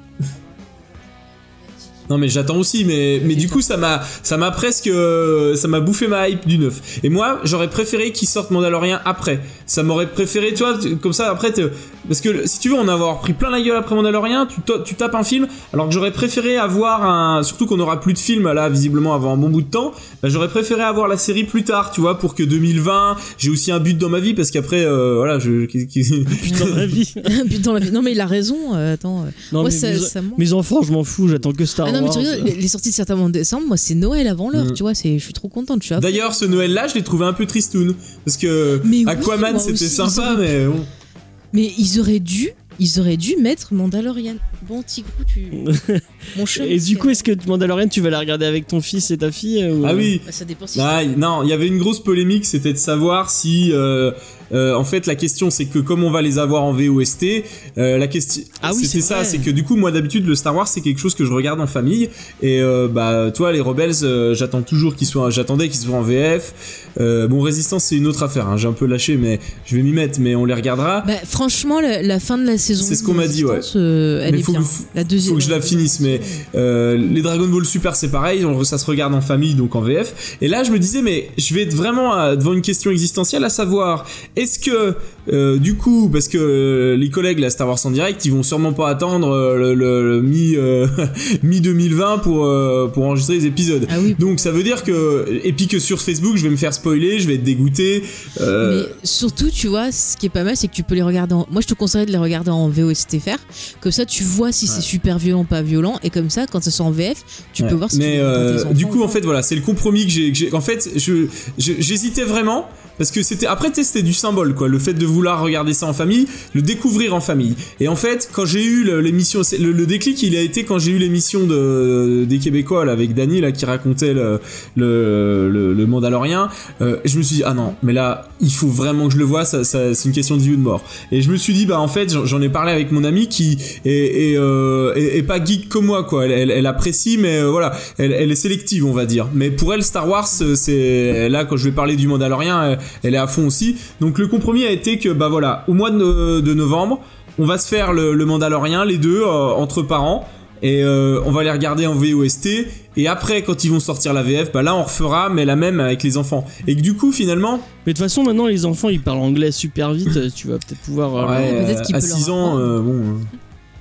6 et 9, c'est un peu juste. Et si Tu leur racontes, tu fais des sens et euh, si tu veux, en fait, ce que je me dis, c'est que je vais avoir un deux fois le plaisir. Parce que quand tu regardes une première fois, t'as le plaisir de la découverte, mais je me suis rendu compte que, par exemple, quand j'allais voir les Star Wars une deuxième fois, une troisième fois au ciné avec euh, d'autres potes qui les avaient jamais vus, et ben en fait, j'avais le plaisir de leur découverte à eux, tu vois, parce qu'ils étaient vierges du, du nouveau euh, film à voir et leur rien que leur réaction, leur anticipation, leur leur sortie de salle me faisait kiffer à nouveau parce que je revivais, si tu veux, le- la découverte du truc, tu vois, les premières sensations. Bah ouais, attends. Désolé, on rigole, c'est le chat qui fait une connerie. mais t'as fini, Tigrou. Non, mais je vois ce que tu veux dire. Mais moi, je sais que bon bah Star Wars, j'adore le voir une première fois. J'ai l'excitation tout le temps, mais je prends plaisir à le voir. Mais de toute fois. façon, Faye, elle va, le, elle va le regarder en VO tout court et puis après en VSTFR. euh, Avec toi, mais bien sûr, James. Tu me connais tellement bien. Le matin, en déjeunant, paf, je regarderai l'épisode. Et après, j'attends. Ouais, le capable de regarder à 4h du Bah mat. attends, je vais pas attendre, euh, je vais me faire spoiler le temps qu'ils traduisent. Alors non, moi je vais. Ah non, mais je suis. Ça va vite hein, quand même les trades maintenant. Ça dépend les séries. En fait, t'as des séries, ils vont aller plus. Ouais, Mandalorian Bon, là, quand même. celle-là, celle-là, il y a des, une possibilité que. Bah, oui, le- ce qui était cool avec Game of Thrones, c'est que les. les, les, euh, les- Ouais, c'est- c'était bien ce qu'ils avaient ouais, fait. de- la VF était direct. euh, Ouais. était faite en avance et tout. Non, mais c'est vrai que ça c'était bien. Non, mais Mandalorian, moi j'ai trop hâte. Peut-être qu'on va avoir un gang de motards de l'espace. Et toi, t'as pas une reco, euh, Faye, euh, en dehors de Star Euh, Wars? En dehors de Star Wars. Bah, Star Wars? On a jamais. Euh, non, moi je sais pas. Qu'est-ce que je vous dis en série euh, y a pas, c'est- y a- T'as pas de série avec de la mafia ou des. Bah, je vous avais cité un, un flic dans la mafia qui est un exemple qui m'est venu, qui était très bien. Mais après, là, j'ai pas de. Et aussi euh, la série du Seigneur des Anneaux, là, ça je, de Amazon, là je l'attends aussi. Alors moi j'ai très très peur. Après j'ai l'impression qu'ils vont partir, euh, enfin au vu des cartes qu'ils ont montrées, je pense qu'ils vont prendre des éléments du Marion, voire des contes légendes ouais. inachevés et autres trucs. Donc ce qui est plutôt je pense la chose la plus intelligente à faire parce que pour moi je trouve que c'est stupide de refaire une nouvelle adaptation du Seigneur des Anneaux. Euh, je veux dire les films de Jackson pour moi ils ont le même statut que les films de, de Star Wars et euh, je trouve ça, enfin tu vois t'imagines on te dit on va faire un remake des épisodes 4, 5, 6, je Bah, ça pourquoi pas pas quoi. Mais je sais pas pour Avec moi, des bons acteurs. non mais je sais pas, c'est tellement euh, quand je lisais les bouquins de Tolkien, c'est un peu comme ça que je les voyais, ça me ça, les personnes qui Non mais je t'écoute pas, je t'écoute pas. Non mais ça me hum. Après, j'attends de voir ce qu'ils vont faire, tu vois, je vais pas rejeter la série en disant ah, c'est de la merde et tout. Je vais voir ce qu'ils vont faire. Mais c'est vrai que moi Tolkien, c'est tellement un truc euh, qui est c'est mon ADN, c'est mon cœur, c'est machin, c'est tout, c'est tellement un truc particulier que Euh, il me fait déjà des signes, je dis ce que je veux, mon petit. ouais, j'ai un peu peur. Après, on va voir comment ils vont traiter ça. Voilà, donc c'est Bah, on, Mais sinon, voilà, moi j'attends surtout Mandalorian. Je, je partage la roco de, de Tom. euh. Bah, du coup, on va peut-être dire au revoir à nos auditeurs. euh. Oui, bah du coup, on va vous laisser comme ça. Donc, on vous encourage, chers auditeurs, euh, à partager avec nous votre avis sur Son of Anarchy. Parce que vous voyez, on a eu différentes interprétations. Euh, bon voilà, moi comme je vous disais, c'est peut-être pas une série que je reverrai, mais je suis très contente d'avoir pu discuter, d'avoir pu la découvrir. Et je remercie tous les auditeurs qui ont voté pour cette série et qui m'ont obligé de la sortir de ma de ma liste. Je remercie Tigrou qui a décidé de s'allonger comme un fou devant Et qui donne des coups. Qui euh, donne des à l'en- coups, à euh, l'enregistreur numérique. euh. l'enregistreur, c'est pas le moment. Et qui me présente son ventre pour avoir des gratouilles. Voilà, donc euh, vous apprenez l'envers du décor de, de cette émission. Arrête de que- frapper le putain de. Est-ce que vous, dans Star Wars en direct, vous avez l'introduction de, de chats comme ça qui arrive et qui. qui- Je, je- je me rappelle d'une émission où qu'on avait fait en live où, où j'avais mon chat justement qui s'était pointé et je l'avais montré à la cam. Je sais pas si tu t'en Bah rappelles. voilà. Si, oui, c'est vrai, maintenant que tu le dis. Si, si. Mais voilà, c'est fou, les, les chats aiment aussi faire Mais du arrête Ah bah de oui. des coups fini, Tigrou Oh, Voilà, bon, on va essayer de finir l'émission. Je vais tenir la queue. Alors, je tiens la queue longue, hein, pas la queue. euh, bah autour du oui, chat. on va se Ne- la couper. N'interprétez pas mal cette vision. en Euh, tout bah, du cas, coup, on euh, remercie Tom d'avoir bah, été merci avec à vous. nous pour Ouais. cette deuxième prise. Que vous Alors, retrouvez bah, on dans croise Star les Wars en doigts. direct, euh, qui est plus en direct finalement. Mais Ce si, nom des est fois, un ils sont en peu- direct en live, alors ça marche. Ouais. C'est tout, c'est comme ça. Mais c'est une, de- alors je le redis, c'est une des meilleures émissions sur Star Wars parce qu'il y a un vrai respect du public. Si vous voulez pas être spoilé, vous aurez pas de spoiler, vous en aurez sur une émission spéciale. Donc au moins, il n'y a pas de risque. Euh, ils parlent de tout et ça, c'est super bien. Je trouve et on peut discuter avec Et eux. si vous aimez Star Wars en direct, vous allez retrouver un, un autre membre dans une autre émission bientôt. euh, Oui, on l'avait dit déjà. teasing, teasing. teasing, teasing, euh, voilà. Non, mais vraiment, euh, on encourage et on te remercie. Et euh, si tu veux revenir parler d'une autre série, il n'y a pas de problème. On avait déjà fait l'invitation euh, parce qu'on va, on va sûrement on fera peut-être la même chose Ouais. qu'avec Game of Thrones avec Mandalorian. Ouais. Et euh, bah, si tu participes pas aux émissions de Star Ah Wars bah, en me- direct, me, euh, connaissant, mais même s'il fait Star Wars en direct, il veut venir reparler de, avec nous. il tu veux parler des épisodes avec nous, Ça euh, sera avec plaisir. Alors là vraiment. euh, Tu es le bienvenu. Bah super, Ça marche. On fera de- de- du commentaire, on regardera les théories d'internet, ça va être trop bien. Ouais, on fera des points, euh, points moustache de Pedro Pascal. Exactement. Ah oui, Et quand vous allez en faire, vous allez en faire un par épisode. Ouais, je pense, ouais, ouais, peut-être. euh, me connaissant, c'est sûrement probable. hein. Avec mes petites théories, je vais faire prendre des notes et tout, ça va être trop bien. Ouais. Ah, j'en suis Ah, déjà. on, on, suis promet rien, on promet rien parce que si on promet, on, on le fera pas. Donc euh, Non, mais je, je m'y engage parce que c'est sûr. je non, non, t'engages pas, on va pas le faire sinon. Euh, du coup, bah, on, retrouve euh, pour retrouver Star Wars en direct, bah, euh, Il y a le site Star Wars, internet. ouais, euh, il y a les, les pages le lien sera dans la description, bien sûr. Si jamais nos auditeurs veulent te contacter, euh, Eh ben l'usager Tom Rosis sur Facebook. Ok. Voilà. T'as pas de Twitter Non, euh, non, non. T'es pas sur Non, Twitter. je suis pas sur- toi. sur Twitter. C'est bien Twitter, faut venir. On s'amuse bien. Viens là. sur Twitter, c'est bien. c'est bien pour les soirées.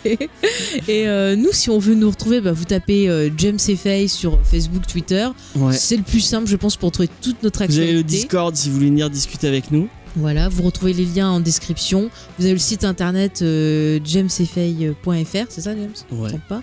Et si vous voulez Et faire comme, euh, comme Big, euh, Big M, pas- Big Game, Big M. n'importe quoi. Bilou, excusez-moi, je me suis trompé.